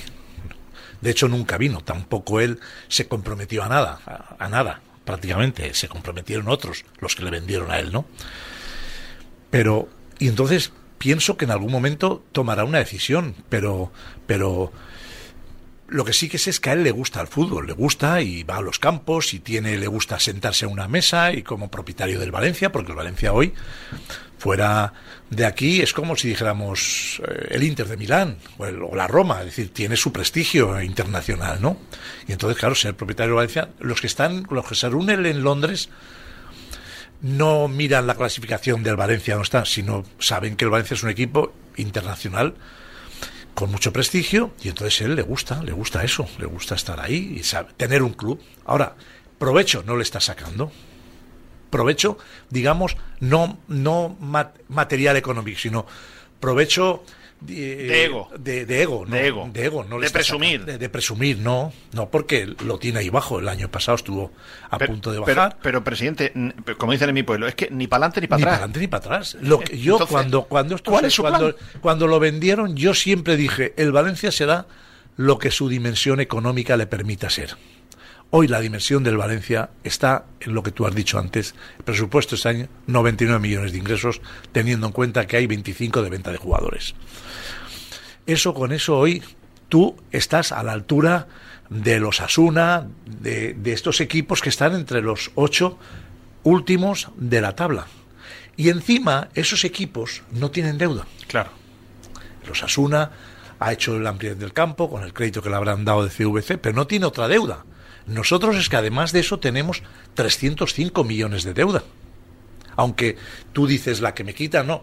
Yo tengo que pagar 305 millones. Y para pagar tengo que generarlos. ¿Cómo los genero? No puedo generarlos con la actividad porque pierdo dinero continuamente. Este año he perdido 7. Ahora voy a, este año perderé también 6 o 7, 8 millones de euros. Ahora mismo están teóricamente a unos 4 millones de euros de beneficio neto por venta de jugadores para empatar. Sí, pero es que luego tienes lo- los gastos de funcionamiento, ¿sabes? Que, que, que no puedes tú ir inclusive ganando 4 millones. Luego, aparte de eso, tú tienes unas tensiones de tesorería enormes. Aparte de eso, hoy es muy difícil, pues el Valencia cada vez más le va a ser más difícil comprar jugadores si no los paga a contado. Para comprarlos al contado tienes que irte a fondos de inversión. Esos fondos de inversión te van a cobrar unos intereses altos. Y, y tú, pues bien, entonces, ¿qué es lo que ocurre? ¿Qué pasa? Pues que cada vez va a ser menos, se va a ser como... Y, y el... Es que, vamos, no quiero ser tan, Negativo. tan pesimista. No quiero ser Ya, tan bueno, pesimista. pero tenemos que ser realistas. Ya. O sea, porque- ah, por ejemplo, otra cosa. Tú en este momento, si fueses el presidente del, del club, con estos números, yo tengo aquí, yo le he llamado plan castillos en el aire. En la, di- en la, en la en la due Sí. diligence, que, que ahora publicaremos a las 5 de la tarde en, en diariomarca.com y en nuestro Twitter sin ataduras PM, yo tengo aquí hecho lo que, lo que ellos filtran, ¿no? Que es, oye, el, el nuevo estadio, el último presupuesto que yo he visto que han pasado al ayuntamiento, ya con el campo bastante debilitado de calidad. O sea, le han quitado capas de cebolla, eh, a a la cebolla le han quitado much- muchísimas capas. Antes era todo una cubierta, un armazón de, de- de aluminio, una cosa impresionante y tal, y ahora es un esqueleto de columnas sin, sin ninguna cubierta de nada. Incluso hay un proyecto que cubierta con taparla con lona, eh, que, que no sé si era un circo o un campo de fútbol, en fin. Este es el, este es el plan Castillos en el aire. Ellos dicen, mira, 173 millones de euros han, pre- han presupuestado ellos, tu amigo Fenwick, han presupuestado ellos a- y le han dicho al ayuntamiento que más o menos les costaría 173 millones. Pero claro, a 173, 10173 hay que sumar 9,8 que hay que pagar del pabellón polideportivo de Benicalap. Y el de, 7 millones es lo que se comprometió. no, su momento. 9,8 es el coste. 8 Ah. 8,1 más el IVA. 8,1 más el IVA. 9,8. Bueno, el IVA lo vas... Bueno, lo, lo deduces, pero sí. 9,8 es el, Sí. el- el coste. Yo voy a Mercadona Sí, y, no- y el IVA no me lo quitan, lo tengo que sí, pagar. no, ya, pero vale. Vale, Sí. 9,8. Luego, derribar Mestalla, en su día mm, tú pediste un presupuesto, no sé hace cuánto tiempo, que es que... Quin- 15, 16 millones nos costaba. Pero ¿cómo vale tanto derribar Mestalla? ¿Por qué? Pues porque, tú, porque derribar eso vale mucho dinero. Eso no es derribar, que tú derribas con una picoleta y te vas. Tienes ahí una cubierta de, de uralita que tienes que llevarla a sitios especiales. 15 millones, 16 millones. Derribar y tienes que urbanizar también aquello, pero derribar Mestalla vale mucho dinero. Pero 15 16 millones hace cuánto? Pues del- cuando teníamos la operación Newcobal, Esto es 2000... 2012, dos- 2000, o sea, hace 2011, 10 años. Sí. No sé lo que valdrá ahora, pero valdrá más. O sea, 20 millones seguro. Vale. 173 y 9,8 y 20. 202 millones, 2. Eh, lo, lo, dejamos eh, redondeo. 202. Bueno, cuidado, 202 si no se le va de sobrecostes los 173 que dicen ellos que les cuesta acabar el nuevo estadio. Porque siempre, habrá sobrecostes. Yo he preguntado oficialmente, eh, oficial, he preguntado a Víctor Sendra. A mí me gusta dar nombres. He preguntado el sobrecoste por el mayor coste de los del, acero, de los de los costes de, de materiales, cemento, etcétera, del pabellón de Juan Roch y de 224 me ha dicho Víctor Senda la semana pasada que seguro que de 280 no bajan. Sí. Eh, eso es eso es un 30%, un 25% más aproximadamente.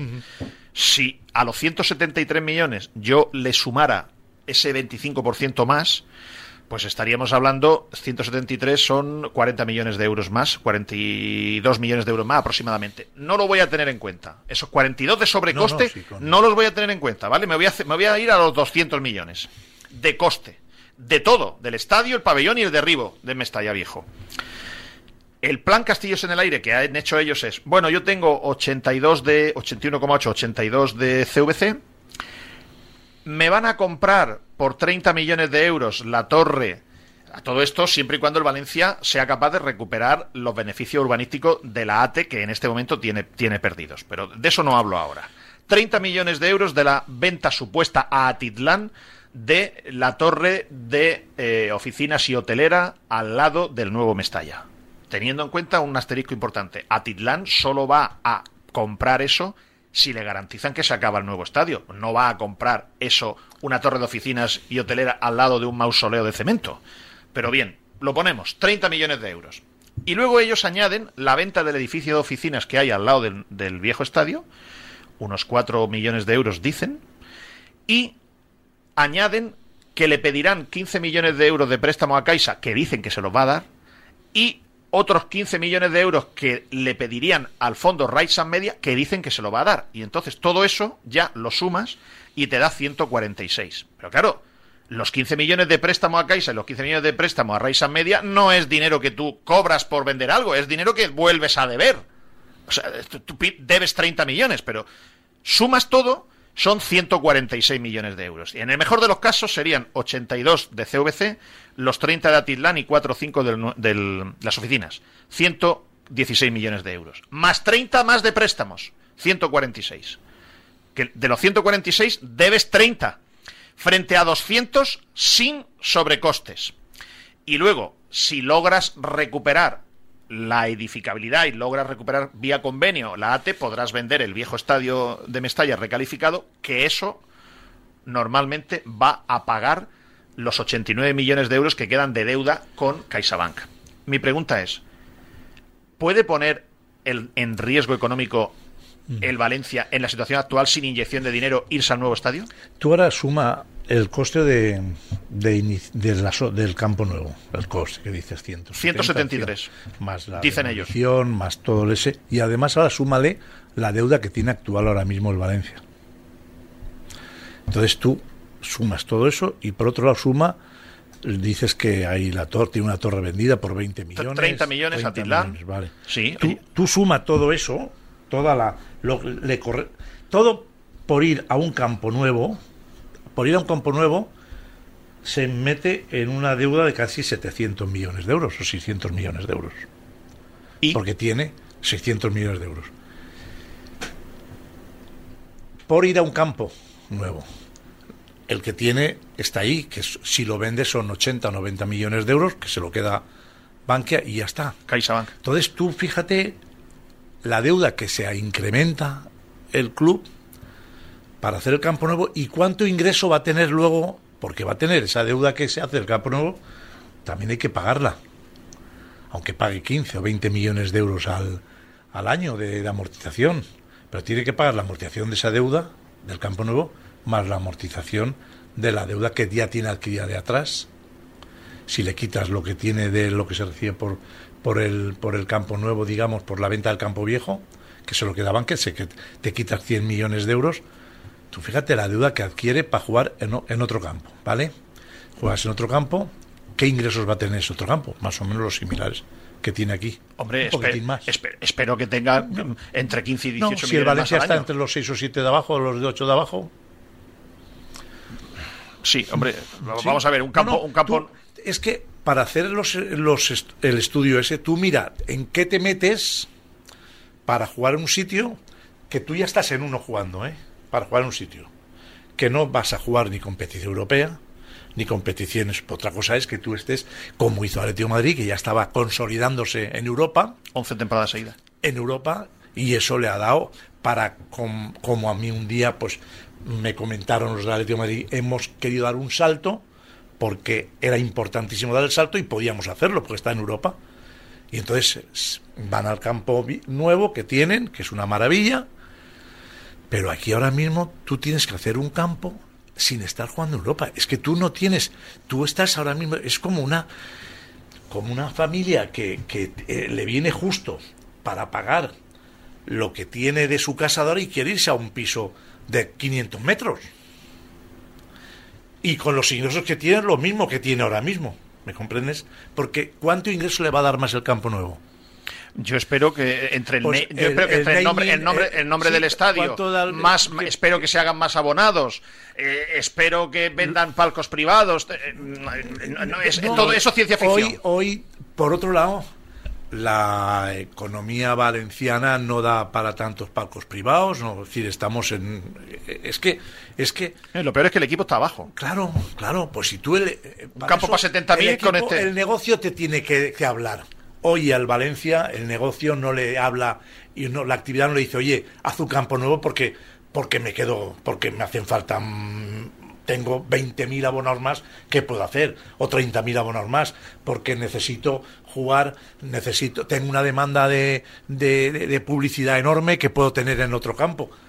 Hoy no hay, hoy estamos ahí, ah, perdimos el otro día, estamos y no no no te genera una una gana para para tú terminar el campo. Hay que ver el campo, lo terminas, en qué obligaciones te metes, ¿eh? porque aquí estamos hablando de lo que te cuesta el campo, pero no estamos hablando de lo que todavía debe el Valencia.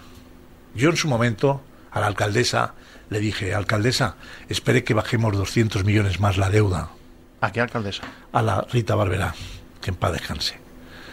Deje que bajemos 200 millones más la deuda que la vamos a bajar y empezaremos con el campo.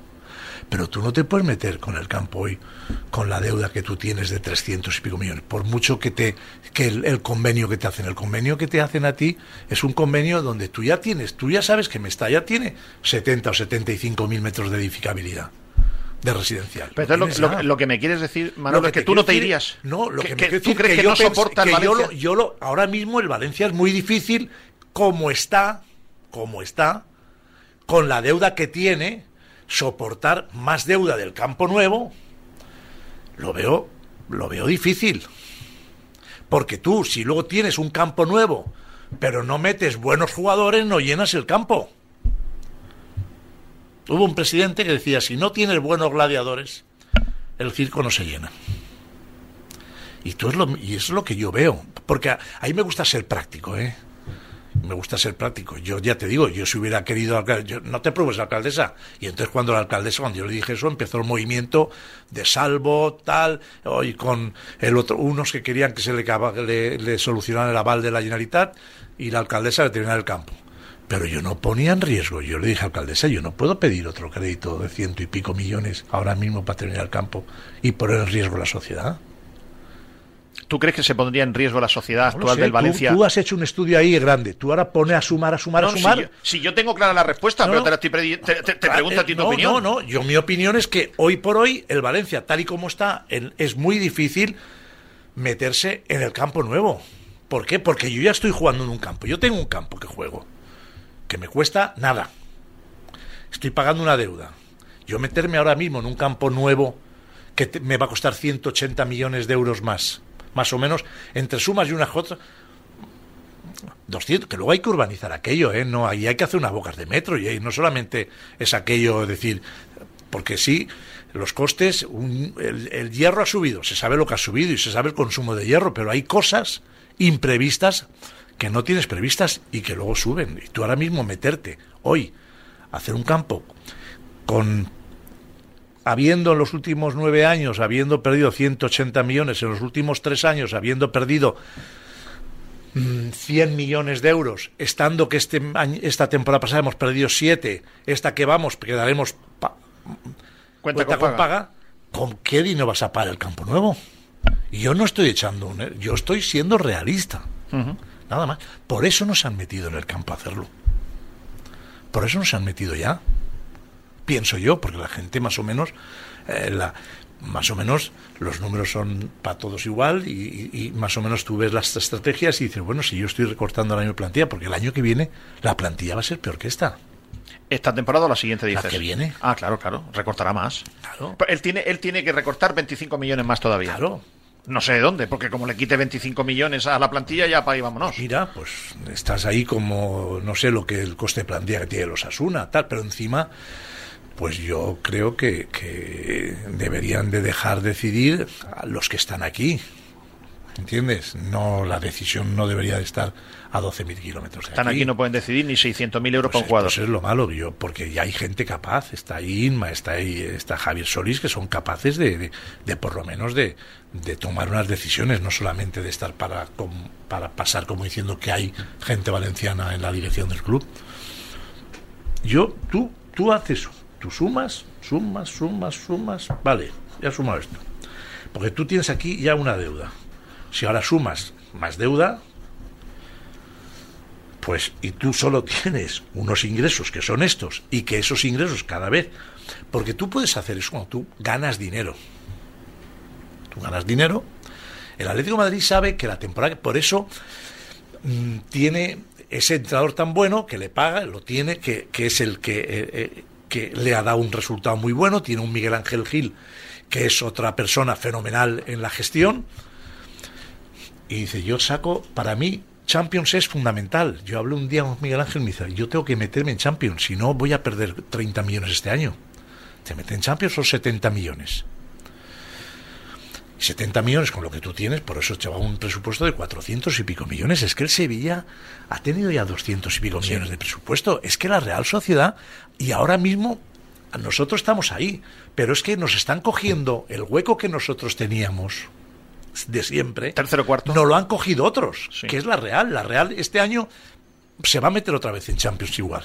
Pero ya de este año ya tiene 70 mil asegurados. Puede tener también buenos jugadores, porque al final tú, el fútbol lo que requiere son buenos jugadores y buena gestión. Pero si no tienes buenos jugadores, ¿eh?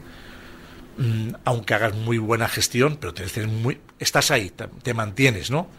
Pero tienes que tener buenos jugadores. Los buenos jugadores hoy se pagan. Manolo, una pregunta. Yo sé Y que cada vez el mercado está más, digamos, te cuesta más, porque hay mucho más mercado con, que quiera los buenos jugadores. Una, una- última pregunta, si a, si Alex no se le ocurre alguna que no, que no hayamos hecho. Eh, yo sé que tú hubo un momento que tuviste, no, no sé quién, pero tuviste unas personas que estaban dispuestas a tratar de, de, eh, hacer una oferta de compra Sí. o de negociar el paquete accionario de, de- de Peter Lim.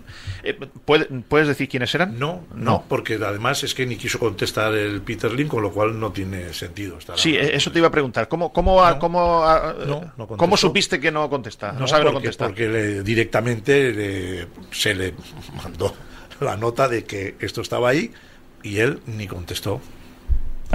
No, ni contestó. ¿Esto Nada. cuán- ¿Cuánto hace esto? Hace pues hará un par de años ya. ¿Y esos siguen estando interesados? Lo Quien que- sea. Lo que ocurre, lo que ocurre que también es cierto una cosa. Eh, hay gente que decían, yo ahora el año, hace dos años, ponemos 300 millones. Pero esa misma gente, cuando ve la sociedad como está, dice, el Valencia no vale 200, porque tú tienes que comprar las acciones de Peter Lim y a lo mejor dan 200 millones. Y tú compras acciones, pero el Valencia lo tienes endeudado. Te quedas con el Valencia que tiene su activo y su pasivo. Le compras sus acciones. Entonces llega un momento y dice, no, mira, yo ahora ya 300 millones no doy. Bueno, pues este, este me consta que cree que su club puede llegar a valer más de 500 en este momento. Eh, Pero, imagínate dónde estamos. Más de, no, no le doy. Otro dice, no, yo no doy más de 250 millones o no doy más de 200. ¿Por qué?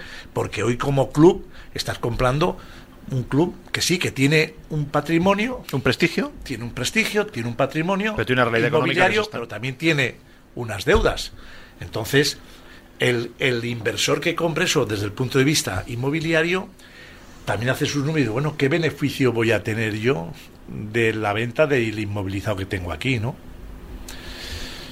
Pues no me, no me alcanza para yo pagar. Pues vaya futuro. El, este, el link con el cuerpo muerto y los que pudieran querer comprar eh, siempre, eh, dicen que vale menos. vaya, vaya futuro. Fíjate, ahora, el español hay gente que lo quiere comprar y no y no saben decirte que, que el, el español entró muy fuerte también. El, eh, creo, creo que también era un chino. sí, sí, sí. También entró muy fuerte, pam, pam se desinflan y ahí está. Alex. Sí, eh, antes te ha preguntado por Javi Solís, ahora hacías mención a Imi Báñez. Hay una opinión, una corriente, que dice que Inma debería dimitir por dos razones. Si tiene peso en las decisiones del club tiene la responsabilidad de haber perdido en nueve años más de 187 millones de euros.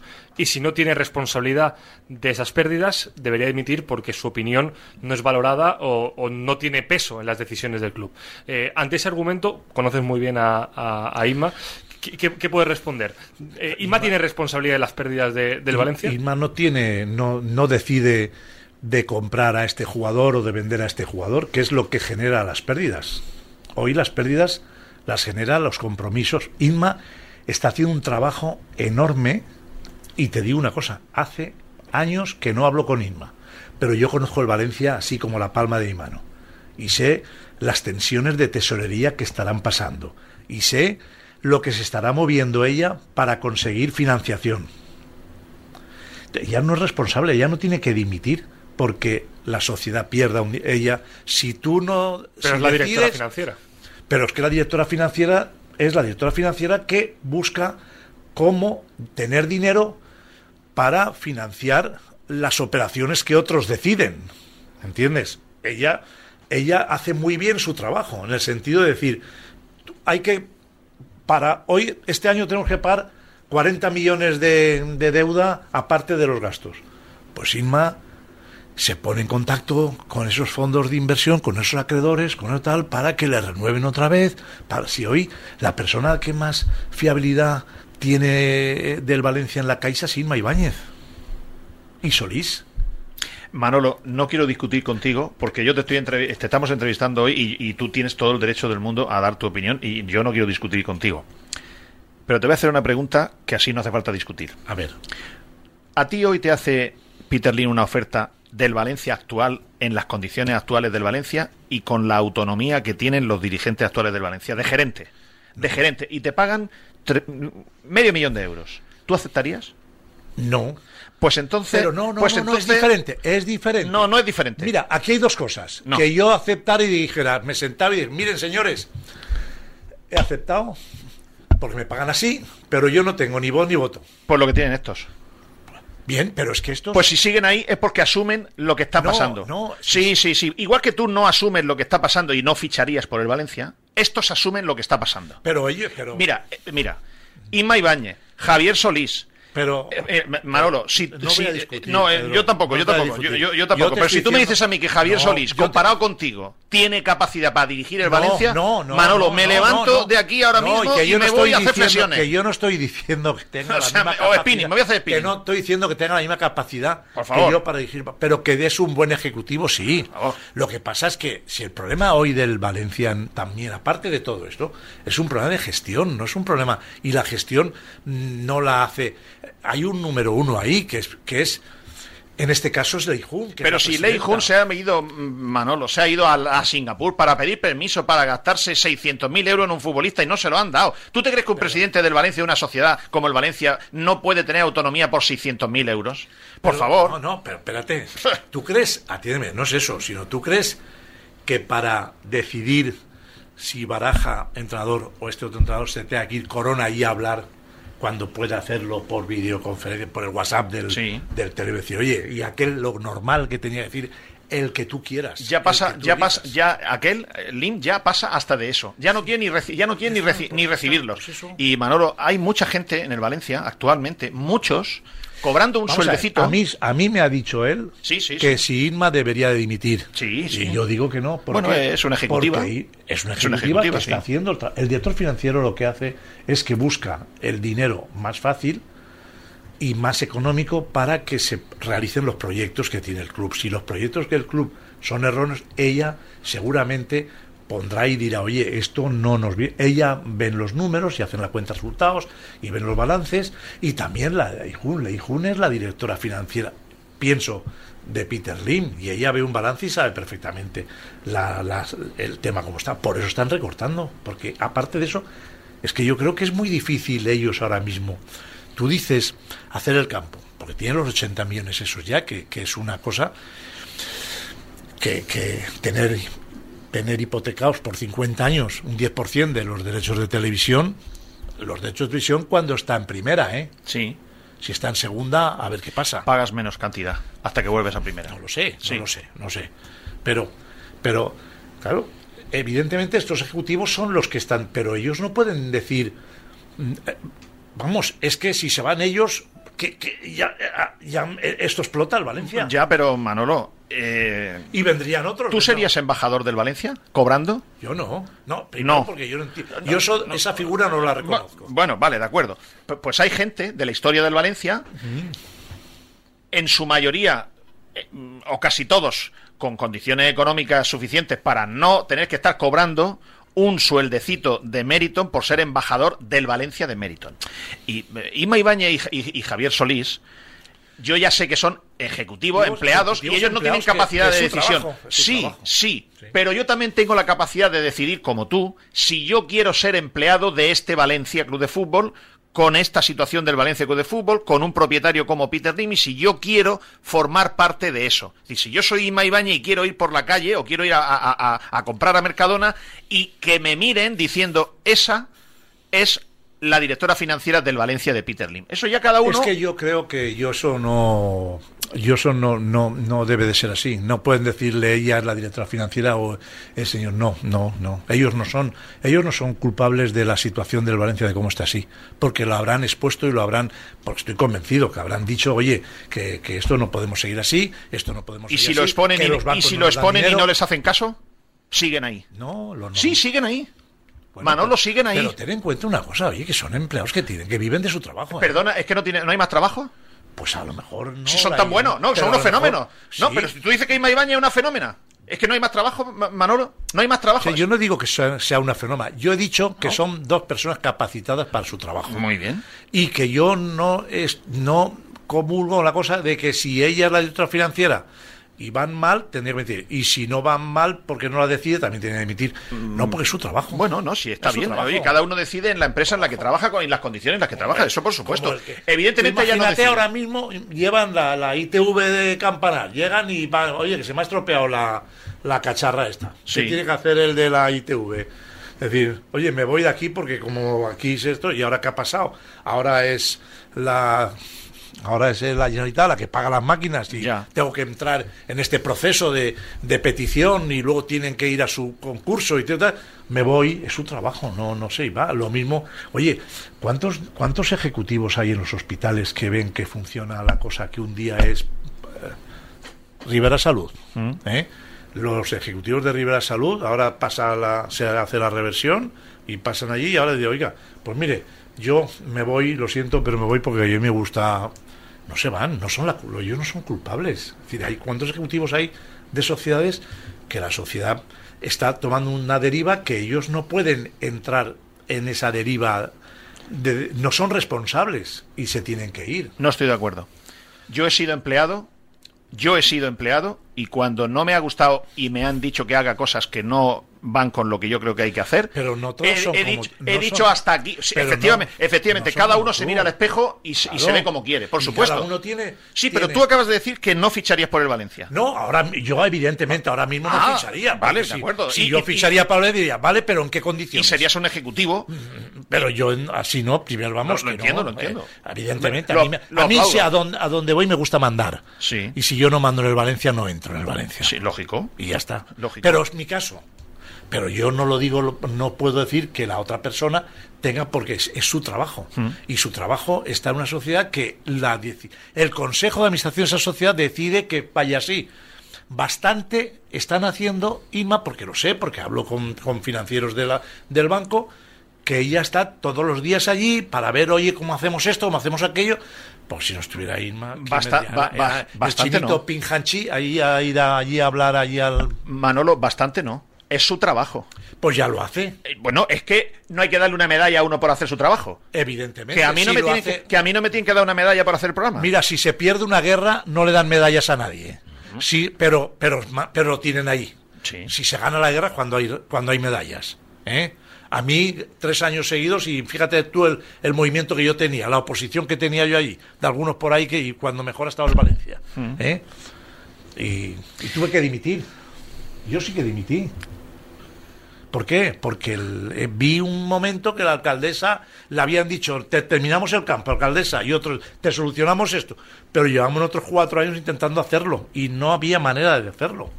Y si tú no bajas hoy la deuda del Valencia y haces que el Valencia sea rentable, meterse en un campo que te ocasiona un montón de gastos más, porque no es lo mismo gastos que tú tienes en Mestalla, que tiene mucho más. Jesús. Jesús. Y con esto no estoy diciendo. En todas las cosas hay momentos que tienes que hacer. En este momento, hoy, pues es difícil meterte en un campo hoy como el Valencia. Luis Aragón decía: el equipo se pone a hacer un campo nuevo bajo segunda división. De todas formas, eh, hemos, hemos- hemos perdido 15 minutos en hablar. Esto es como si un circo va mal y hablamos de la calidad de la paja. Vale. Hemos, hemos- hemos hablado 15 minutos de cosas intrascendentes. Alex. Sí, Una pregunta muy, muy corta. Es la semana de la Junta, no, no, no hemos solo sobre ello. Contamos que delegaste las acciones a, a Libertad. Eh, yo quería preguntarte por qué no asistes a la Junta. ¿Piensas que ya no tiene ningún, ningún sentido? ¿Has perdido la fuerza? Mira, eh, no, y estuve en una junta. Estuve en una junta y estaba. Hace dos años. Sí, estaba Murphy de presidente entonces. Sí. Estaba con la careta de este. Y Con la mascarilla. con La mascarilla. Vi a un periodista, le, se, que se le ocurrió mucho todo, la, todo lo que tuviera que decirle. Además, en inglés. ¿Cómo se llama? El de Paco Polit. Paco. Sí. En inglés. Para que le entendieran y creo aquellos estaban mirando para otro lado. Es decir, el que contestaba, luego salió Antonio Sesé. Nada era. Eh, en, en castellano, también. El que respondía era el secretario del. El secretario del Consejo. Germán Cabrera. Germán Cabrera. Era el que respondía. Yo, para que quiero una junta donde a los que tú le vas a decir, por ahí entra y por aquí sale. Es decir, tienen el 93% de la propiedad del club. O sea que no va a perder el tiempo. No, no, pa- para que luego salga. ¿Y qué opina? Y salir. No me gusta salir. Luego lo me no, he estado aquí, he dicho esto, no, pero, no si ya lo sabe. Pero ya te digo, fue patético ver aquello. Lo único que yo sí que dije es que me parecía lamentable que el único momento que tenía el accionista, porque todavía creo que hay 40.000 accionistas en el Valencia. 48.000. que tienen una, cuatro, cinco, seis, siete. Y yo soy, después de Peter, yo soy el que más acciones tiene, ¿eh? Pues dije, me parece muy lamentable. ¿Tú no las vendiste a 600 euros? No las vendí. ¿Cuánto podías haberte ganado si la hubieses vendido? Por más de 700 millones de pesetas en aquel momento. Eso son 800, 4.200.000 euros. ¿Sabes?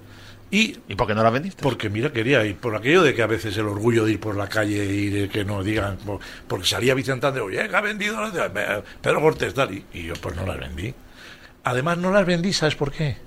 A mí hay un momento que Juan Soler me dice, me dice en el palco, ya no estaba yo de ejecutivo en el Valencia, pero me dice Enrique Lucas, oye, que Juan quiere hablar contigo y tal. Y yo digo, "Vale, pues imagino a lo mejor que viene a decirme, oye, quiero Manolo que te involucres un poco en la gestión y tal, no sé qué. Me coge así del brazo y me dice, no, Manolo, no, me coge y me dice, mira Manolo, que lo que quería es que me vendas las acciones y que dimitas de consejero. Y le dije, mira Juan, Juan Soler, ni te vendo las acciones ni voy a dimitir de consejero. Entonces, a lo mejor pasa el tiempo, tal, pero hubiera, pero así fue y en ese momento yo dije, ni te las vendo ni salgo de, ni dimito de consejo, del consejo de administración. Bueno, estábamos en... Esto tiene mala pinta, Manolo. Esto no, no, no, no, va, no, no va a acabar bien. Esto la única manera que tiene de acabar bien es que venga un propietario nuevo Sí. con- y que inyecte. Pero inyectar hoy es muy difícil. Si no viene un jeque de estos, si no viene el, el- creo que el, el Girona eh, también tiene par- tiene participación. Sí, el City. El grupo City. El City. Si no vienen estos que, que van con el abren el gas y van eso, hay muy pocos que vayan con el dinero y que pongan así el dinero. Toma, 500 millones, 300 millones. Peter Lin, nadie. Si Peter Lin tenía 200 mil millones de dólares, pero si hoy en el fútbol tú estornudas y te gastas tre- 50, 70.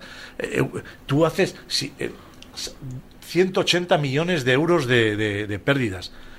Hoy en el fútbol, sin querer ni ver, tú compras tres jugadores y si quieres son buenos te van 110, 120 millones. Manolo, tú que eres amigo personal de muchos años y has sido empleado... Otra pregunta que me hacer. es que no se me olvide, ya está, ya está. que- que no se me olvide. Tú que eres amigo personal de muchos años, eh, ahora la haces, es que no quiero que se me olvide esta. La gente nos pregunta mucho que por qué Juan Roch no compra el Valencia. Y yo sé que tú tienes buena relación con él. Yo, lo, yo he hecho las preguntas oficiales y me han dicho, Pedro, no va a entrar en eso, no, no va a hacerlo. Es que es otra. Juan Roche está haciendo mucho más, está poniendo mucho más dinero en el mecenazgo deportivo en la en Valencia o en la comunidad valenciana, ¿eh? que si comprar el Valencia. Comprar el Valencia, le- si ya el mecenazgo este le trae disgustos algunos días en el básquet, etcétera, imagínate tú comprar el Valencia. Pero desde el punto de vista de, de dinero, de está metiendo mucho más dinero hoy en lo que es el proyecto del campo, del, del, del. Arena. Lo que pone cada año, cada año en el baloncesto, en el baloncesto. 16, 17 Porque millones no cada año. solamente es el Más la. Fundación tiene de Alfonso. Deja la fundación al lado, Sí. sino aparte es la escuela que tiene toda la, la alquería, que aquello ahí lo menos más de 300 chavales haciendo baloncesto, etcétera. Todo eso también lo, lo sufraga él. Pero ¿por qué no compraría el Valencia? Pero te estoy por diciendo, miedo, por miedo. No, por miedo no, pero ¿para qué? Sí, pero, pero Su hermano está en Villarreal también, no se va a poner a competir con él. no, no, no, no es por eso, no es por eso. Hoy el fútbol, el fútbol es una cosa que, que, que estás, aparte de eso, eh, tú sabes perfectamente, tú no puedes, tú no puedes estar eh, hoy, eh, el Valencia no te deja, a- así como el Pedro Sánchez dijo que no le dejaban dormir y luego ha dormido bien. El Valencia sí que no te deja dormir, porque además vives aquí. El Peter, el Peter Lim, por ejemplo, si viviera aquí, pondría dinero en el Valencia. Pero Peter no siente ni padece. ¿Tú te imaginas, Manolo, este Valencia Club de Fútbol presidido por ti, con un propietario, llámese el que se llame, pero con la actitud que tiene este propietario y tú presidiendo el club? ¿Te imaginas tú en este no momento? estaríamos en la situación que estamos. Ya tenemos el campo terminado, pero no el... Pro... No, lo que pasaría es que tú no podrías salir a la calle. ¿Por qué? En, en la situación actual Ah, del- no, la ciudad tal no. Tú no podrías salir Ah, a la no, calle. No, no, yo la suerte que tuve cuando dirigí es que nunca tuve crisis deportivas, ¿eh? Nunca. Y, la, y nunca perdimos dinero. Nunca. La cuenta resultados, si tú miras en la época de cuando ya entré, inclusive de director con Paco Roch, nunca perdió dinero el Valencia. Y hemos estado ahí arriba. Y hemos sido campeones, del finalista de Champions, todo. Pero hay que trabajar mucho. Esto no es, esto no es una cosa que va sola. que- ¿Tú te acuerdas del bote de humo que os tiraron el día de Pellegrino en la Champions? Sí, que, la rompieron la- que, que rompieron los Sí, cristales sí, una y, ti- tiraron, y tiraron dentro un bote de humo y tal. Y ¿Tú, tú te imaginas el Valencia actual que estamos, en este Valencia mm, esquelético? ¿Tú te imaginas presidido por ti o por Jaime Ortiz que en paz descanse, que no le dejaron hablar un día en una... en un- o sea, ¿qué, No, qué le pasa a la gente? era- ¿Por qué, era- por qué era- la gente está...? No, era otra época, porque había ahora mismo no hay nadie que pueda decir, oye, quítate que me voy a poner yo, porque no te oye, pues son 300, ¿me entiendes? Entonces era más accionarial, más todo el, eh, digamos que, que la, tú- la directiva era otro momento, la prensa apretaba más, los medios de comunicación eran otros, no, no porque las redes sociales tú hoy coges y dices, bueno, quito el, el este y ya está, y no sabes, pero tú antes compras un periódico, ¡pam! en portada, y Llorente no sé qué, y el, el otro, y Llorente no sé cuánto, y no sé menos, y ahora No, vamos y, a renovar y- y esto. vivías aquí, y vivías Vivía aquí. y yo perdíamos si no salía de casa. Sentías, y eso es lo que ahora mismo, pues, pues no pasa. Ahora mismo, el propietario del Valencia Sí, verá los partidos y eso, pero la presión que pueda tener Lei Hum o los directivos, porque fíjate a dónde hemos llegado. Estamos pasando la presión, porque lo dice él, a los ejecutivos que hay en el club, que son Irma y que son eh, Solís. ¿Por qué? Primero porque cuando les hablan en español les entienden. A Lee Jun no les dicen nada porque Lee Jun no, no les entiende en español. Es decir, no, y si sabe español, sabe. Además se ha quitado de en medio. No sale en ningún sitio, se ha quitado de en medio. Claro, porque para eso están estos dos señores aquí, o, o este señor. Y por eso, por eso ya tenemos que meternos con ese señor. No, no, Leña no, no, volvamos ahí. No, es verdad. No volvamos ahí. Bien, eh, Alex, eh, no, ya está, vale. Eh, Manolo, gracias por haber venido y haber empleado un rato de tu experiencia en, en traducir tu opinión de, de los de los números, de lo que ves, de lo que ves aquí. Gracias por, por estar un ratito con nosotros. Gracias a ti por invitarme y lo he pasado bastante. Me, me ha recordado aquella, Aquella trifulca que aquella- teníamos. Sí, sí. Yo, Pero, pero, eh, pero cuando ya hemos cortado. no, no, no, no, no, no. Mientras sí. está la luz roja, todo lo que salgas Es- eh, esto puede es jugar, directo, en tu, es directo, es jugar en tu contra. no no vayas no centremos ahí en la esa El- el- esta es mucho más es mucho más mm, Yo, yo la pregunta te la hacía porque muchas tenemos siempre la versión que ha dado Pedro. Entonces, de vez en cuando es, es interesante escuchar los argumentos de la, de la otra versión. Y Baraja también tendría que dimitir hay mucha gente que lo considera. porque Y a que- lo y que lo si dice. vamos con esa teoría Baraja tendría que dimitir porque no le va- no le refuerzan la plantilla está sacando jugadores de la cantera por otro lado viene bien al Valencia y, y están y está haciendo que el equipo pues esté mejor no sé si está mejor que el año pasado yo creo que sí no Ahora mismo sí. Sí. Igual. Eh, no, igual, estaba Igual. en los puntos Sí, más o en- menos. igual. en la Lo que jornada que pasa- estamos. Lo que pasa es que los de abajo eh, no estaban Hay una diferencia más grande con el descenso. con el descenso, sí. Pero también debería de hacer, oye, no, yo me voy de aquí porque, oye, si no me dais lo que quiero, pero son gente que, que tiene sus... sus- Prandelli lo hizo, Gattuso lo hizo y no será el último. Gatuso lo hizo porque Gatuso no quería ser el, el entrenador italiano, ¿eh? ese italiano, que en su currículum descendió al Valencia. Es diferente. Pero hoy los que están ahí, no, no digo por baraja, pero las otras personas, pues son personas que tienen su trabajo y, y están empleados y, y les dicen, oye, que esto es así y tiene que ser así. Y decir, no, pues me voy. Ah, pues, pues vale, me voy. ¿Qué? Me voy a mi casa y mañana que, como me voy después de haber hecho campeón de liga tal y tal y tal, me ficha el, el Orcasitas. Entonces no son tan buenos. Son buenos, Ah, Sí, sí, ya lo veo. pero vamos, pero que ellos... No quiero, Manolo, que nos vamos a liar. Que, que, no- que nos, va- que nos vamos, a- que nos vamos a liar. Y, y- y- y estoy escuchando lo de Baraja. ¿Cómo, ¿A dónde se va a ir Baraja?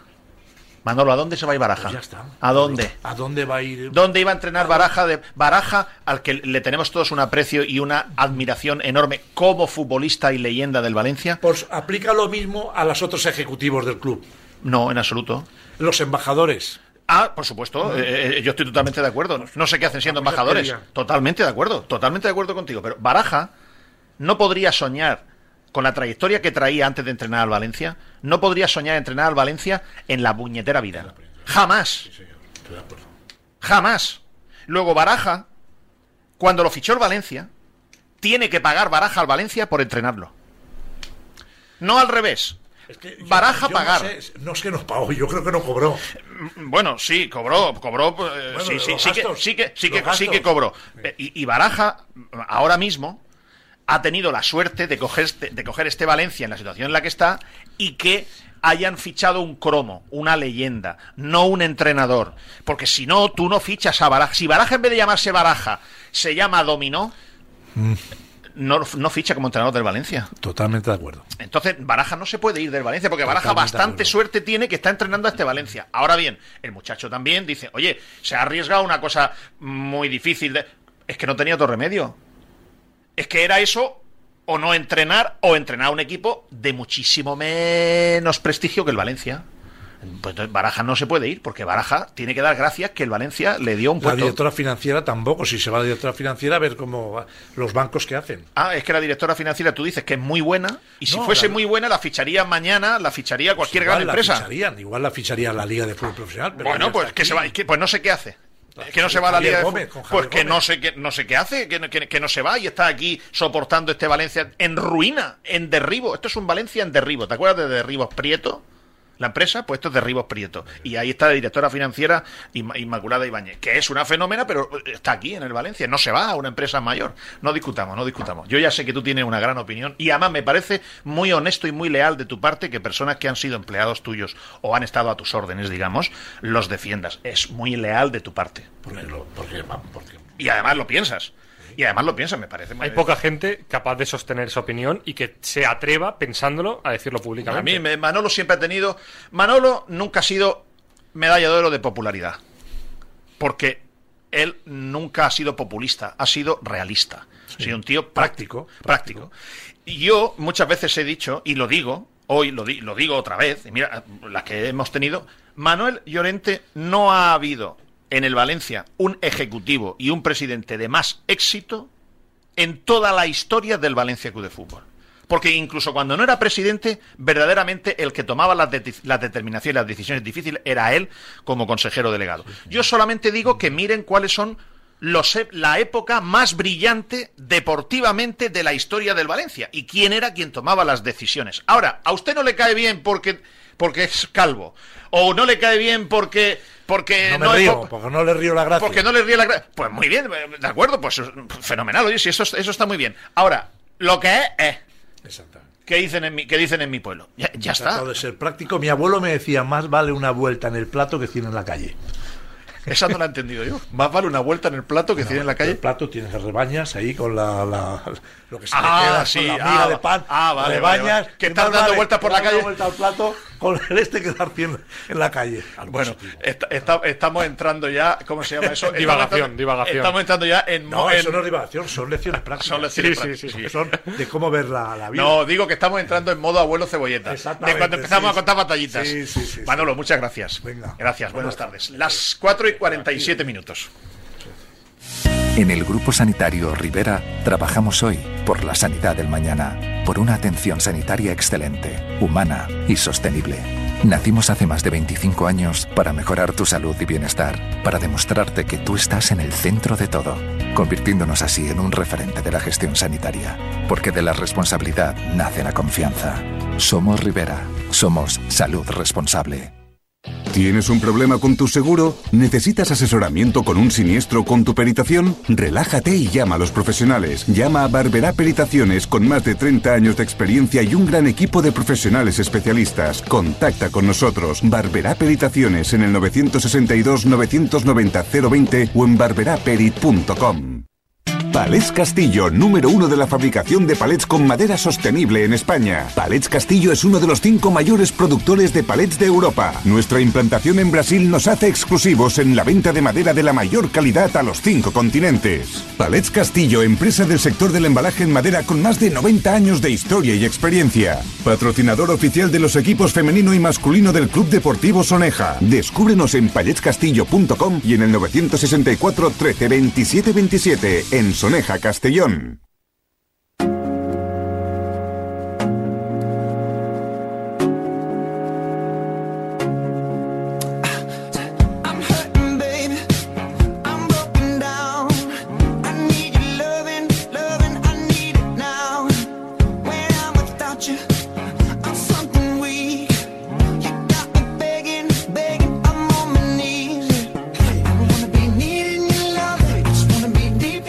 Las 4 de la tarde y 49 minutos. Eh, quiero terminar a las 5 de la tarde porque, mm, en fin, ha sido denso el, programa, primero de, números, la entrevista ahora con el expresidente Manuel Llorente. Ustedes lo van a ver luego en la due diligence, pero quiero reflejar las contradicciones que hay en lo que se llama el informe de gestión que hace el Valencia Club de Fútbol y la auditora. Quiero, eh, tanto lo que dice la auditora como lo que dicen los propios administradores de la sociedad, las enormes contradicciones que hay sobre el, nuevo estadio. Esto sí que lo quiero poner de, relevancia en estos 10 minutos que quedan de, de programa. Yo les invito a que ustedes lean luego todo esto tranquilamente, porque hay cosas que es mejor leerlas que escucharlas. Y a partir de las 5 de la tarde o 5 y media aproximadamente, en, en Marca Valencia, está, ustedes lo pueden, lo pueden buscar en Google fácilmente. Peter Lin cierra el grifo tras empequeñecer al Valencia Club de Fútbol o ponen Due Diligence Valencia Club de Fútbol, en fin, lo van, lo van a encontrar este trabajo que ya juzgarán ustedes si está mejor o, peor, pero miren literatura que hay en eh, sobre el nuevo estadio. Miren, dice eh, los administradores de la, de la sociedad y la auditora, porque esto genera una inseguridad y una inconcreción sobre la asunción de compromisos claros para acabar el nuevo estadio. La auditora dice, la finalización del nuevo estadio está sujeta a la obtención de licencias y la obtención formal de financiación en un importe suficiente. Subrayo, la obtención formal de financiación en un importe suficiente. O sea, no tienen la obtención formal de financiación en un importe suficiente para cubrir la inversión necesaria.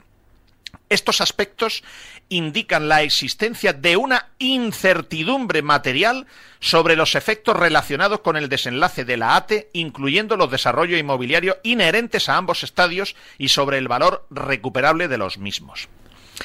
Los administradores y consejeros indican que el Valencia Club de Fútbol presentó un escrito ante la Generalitat para oponerse a la caducidad de la ATE y cito textualmente: La financiación de la sociedad garantiza el cumplimiento de las obligaciones ATE.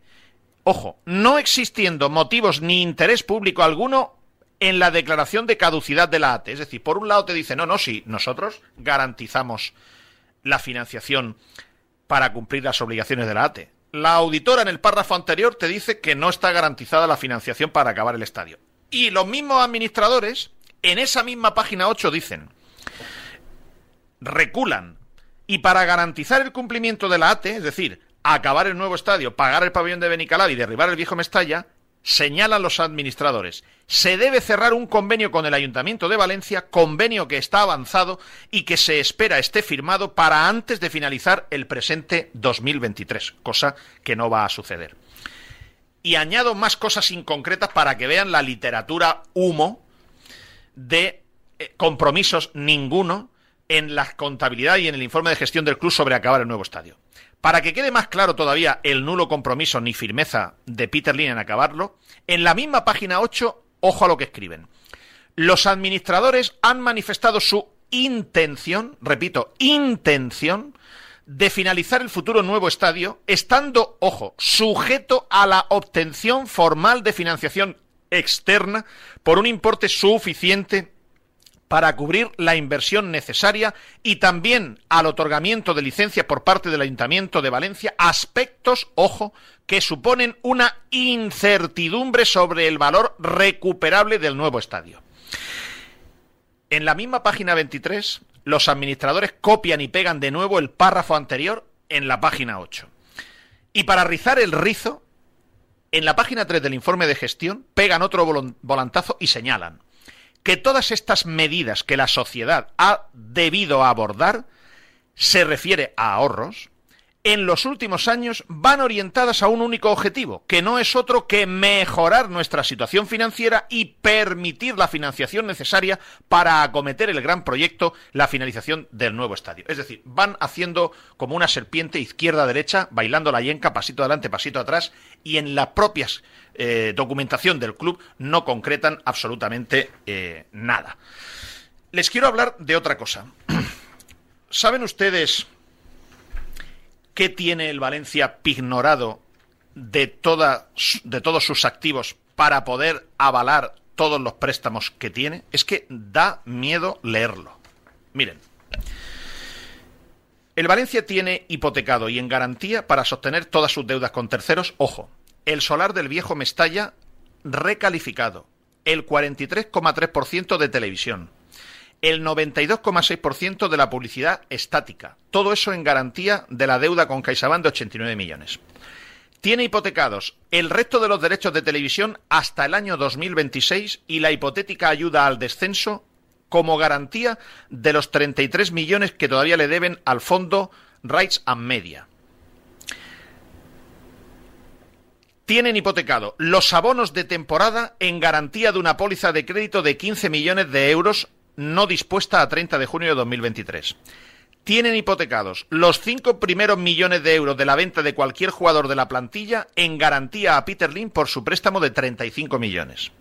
Tienen hipotecado el 7,5% adicional de los derechos de televisión frente a Gedesco, o sea, se duplican las garantías de los derechos de televisión, por los pagarés emitidos con vencimiento 29 de diciembre de este año 2023 por importe de 7,2 millones. Estos pagarés, ojo, vencían en febrero y hubo que renovarlos a diciembre. Tienen hipotecados los terrenos del nuevo estadio en garantía e hipoteca ante el Ayuntamiento de Valencia por una deuda de 4 millones de euros de la compra del solar. Y tienen hipotecados con garantía hipotecaria la ciudad deportiva de Paterna y los terrenos a favor de la agencia tributaria por un importe de una deuda de 4,3 millones de euros. No sé qué es lo que queda por no hipotecar actualmente en, en el Valencia. Todos estos datos yo les invito a ustedes, porque además hay dos cosas más importantes en las que no me quiero meter hoy para no hacerlo ya más denso, pero hay una cosa muy relevante en las cuentas que a mí me parece que cualquier accionista tiene derecho a reclamarlo o a quejarse.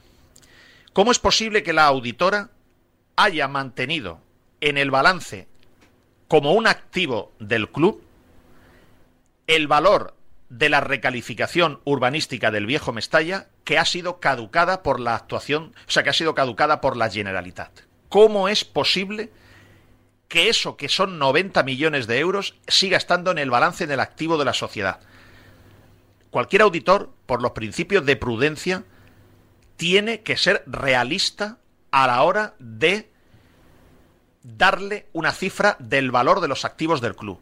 Y hoy, en mi opinión, el balance de la sociedad del Valencia está engordado en esos 90 millones de euros que tiene la auditora reconocidos como valor urbanístico de la ATE del viejo Mestalla. Si eso no estuviese en el balance, eso obligaría a Peter Lim a tener que hacer, para que no entre en causa de disolución, una ampliación de capital de alrededor de 36 millones de euros. Esto es otra cosa que ustedes verán cuando lean la, due, la diligence bien explicado. Y les quiero por último decir, para que vean quién es Meriton y quién es Peter Lim, que mientras Peter Lim está pidiéndole al ayuntamiento de Valencia que le devuelva la recalificación urbanística, que le devuelva la ATE, Meriton, o sea, el Valencia Club de Fútbol de Lim, tiene dos contenciosos, no uno, dos contenciosos administrativos, dos demandas contencioso administrativo puestas contra el gobierno valenciano. Una porque el Valencia pidió una prórroga de la ATE y no se la concedieron. Y ha puesto una, un contencioso administrativo contra el gobierno valenciano por no haberle concedido una prórroga. Y además, otro segundo contencioso administrativo contra la Generalitat por haberle caducado la ATE. Pero voy a ser más explícito. El 23 de mayo de este año, hace tan solo seis meses, cuando el Valencia estaba pidiendo árnica y estaba pidiendo al ayuntamiento que le devuelvan el convenio urbanístico, el 23 de mayo de 2023, Peter Lim dio orden a Germán Cabrera y presentó un escrito de demanda, por un lado, por no conceder la prórroga después de seis años y medio de inacción, y otra por caducarla. El 23 de mayo, sin ir más lejos, Peter Lim dio orden de meterle un contencioso administrativo al gobierno valenciano el 23 de mayo de este año y están pidiéndole clemencia y árnica y que les devuelvan la recalificación o el convenio. Esta es la verdadera cara del Valencia Club de Fútbol y de Peter Lim. Con esto vamos a poner el punto final a nuestro Sin Ataduras en Radio Marca Valencia de hoy. Mm, no sé si lo habremos hecho lo suficientemente masticable, porque reconozco que estas cosas en radio son difíciles. Mm, nos hemos esforzado por hacérselo masticable para que ustedes vean el encogimiento, la enanización, la esqueletización. El, el, cómo se ha empequeñecido el Valencia Club de Fútbol. Pero donde lo van a poder ver, mmm, creo que muy bien, es en la due diligence, en el texto, en todos los cuadros que eh, Alex Alfaro se ha afanado en preparar para que se vea paso a paso, tema por tema, cómo se ha ido empequeñeciendo el Valencia Club de Fútbol. Busquen en marca.com, eh, busquen la due diligence del Valencia o due diligence del Valencia Club de Fútbol, busquen el titular, lo tendrán disponible en cuestión de media hora, calculo yo. Peter Lim cierra el grifo tras empequeñecer al Valencia Club de Fútbol. Due diligence del Valencia 22-23 y 23-24 previsiones para esta temporada actual en la que estamos. Alex, ¿se nos olvida algo? Muchas cosas, pero el lunes más. Programa difícil este, ¿eh? Sí, sí, sí. Hoy programa complicado porque... Lle- Llevamos dos programas que nos dejamos muchas cosas por contar. Ya, pero es que... pero es que No, no, no, sí, no es una crítica. que son las más. 5 de la tarde. Bendito problema. dos, eh, dos horas. Y esto, lo, lo- lo difícil es, primero, aterrizar en texto, masticable para, para todo el mundo o el mayor número de públicos posible, aterrizar el texto de la due diligence. Y luego, de ese texto, exprimirlo para traerlo aquí, a la radio, y que en la radio sea comprensible para el mayor número de públicos. Falta una cosa. A ti que nos gusta apostar en, en directo. ¿Viene Kiat o no viene Kiat? Yo creo que no va a venir. Yo creo que sí. Pues lo, lo- lo- nos jugamos una fideuá. Venga. Vale. Señores, gracias por la atención que nos han prestado. Hasta el lunes que hasta el lunes que viene, Junta General el jueves. A las 10 de la mañana. Mañana creo que va a hacer una un primer eh, escrutinio, el 112vcf.es, creo que van a hacer mañana Sí. un primer escrutinio. Hoy se cerraba la lista y mañana, hoy en teoría el informático ya, ya lo ha llevado a la notaría y mañana eh, se hará oficial. para ver cómo van de número de personas, de número de voluntad de personas de cuánto dinero pondrían, que no significa que haya que desembolsar ya el dinero, sino personas que dicen yo estaría dispuesto, llegado el caso, a poner tal cantidad de, de dinero. Y cuanta más gente se apunte, más fuerza tendrán ante Peter Lynn, ante las autoridades o ante quien sea. Y que no se me olvide que tengo que contarles esta versión esta versión placebo, esta versión lanza de Orso Way que nos la van a clavar, que me ha llegado a mí oficialista desde el Ayuntamiento de Valencia de por qué hay que devolverle el convenio a, a Peter Lim. Pero eso hoy ya es demasiado demasiada castaña para el día de hoy. Eso ya para el lunes que viene. Gracias, buenas tardes.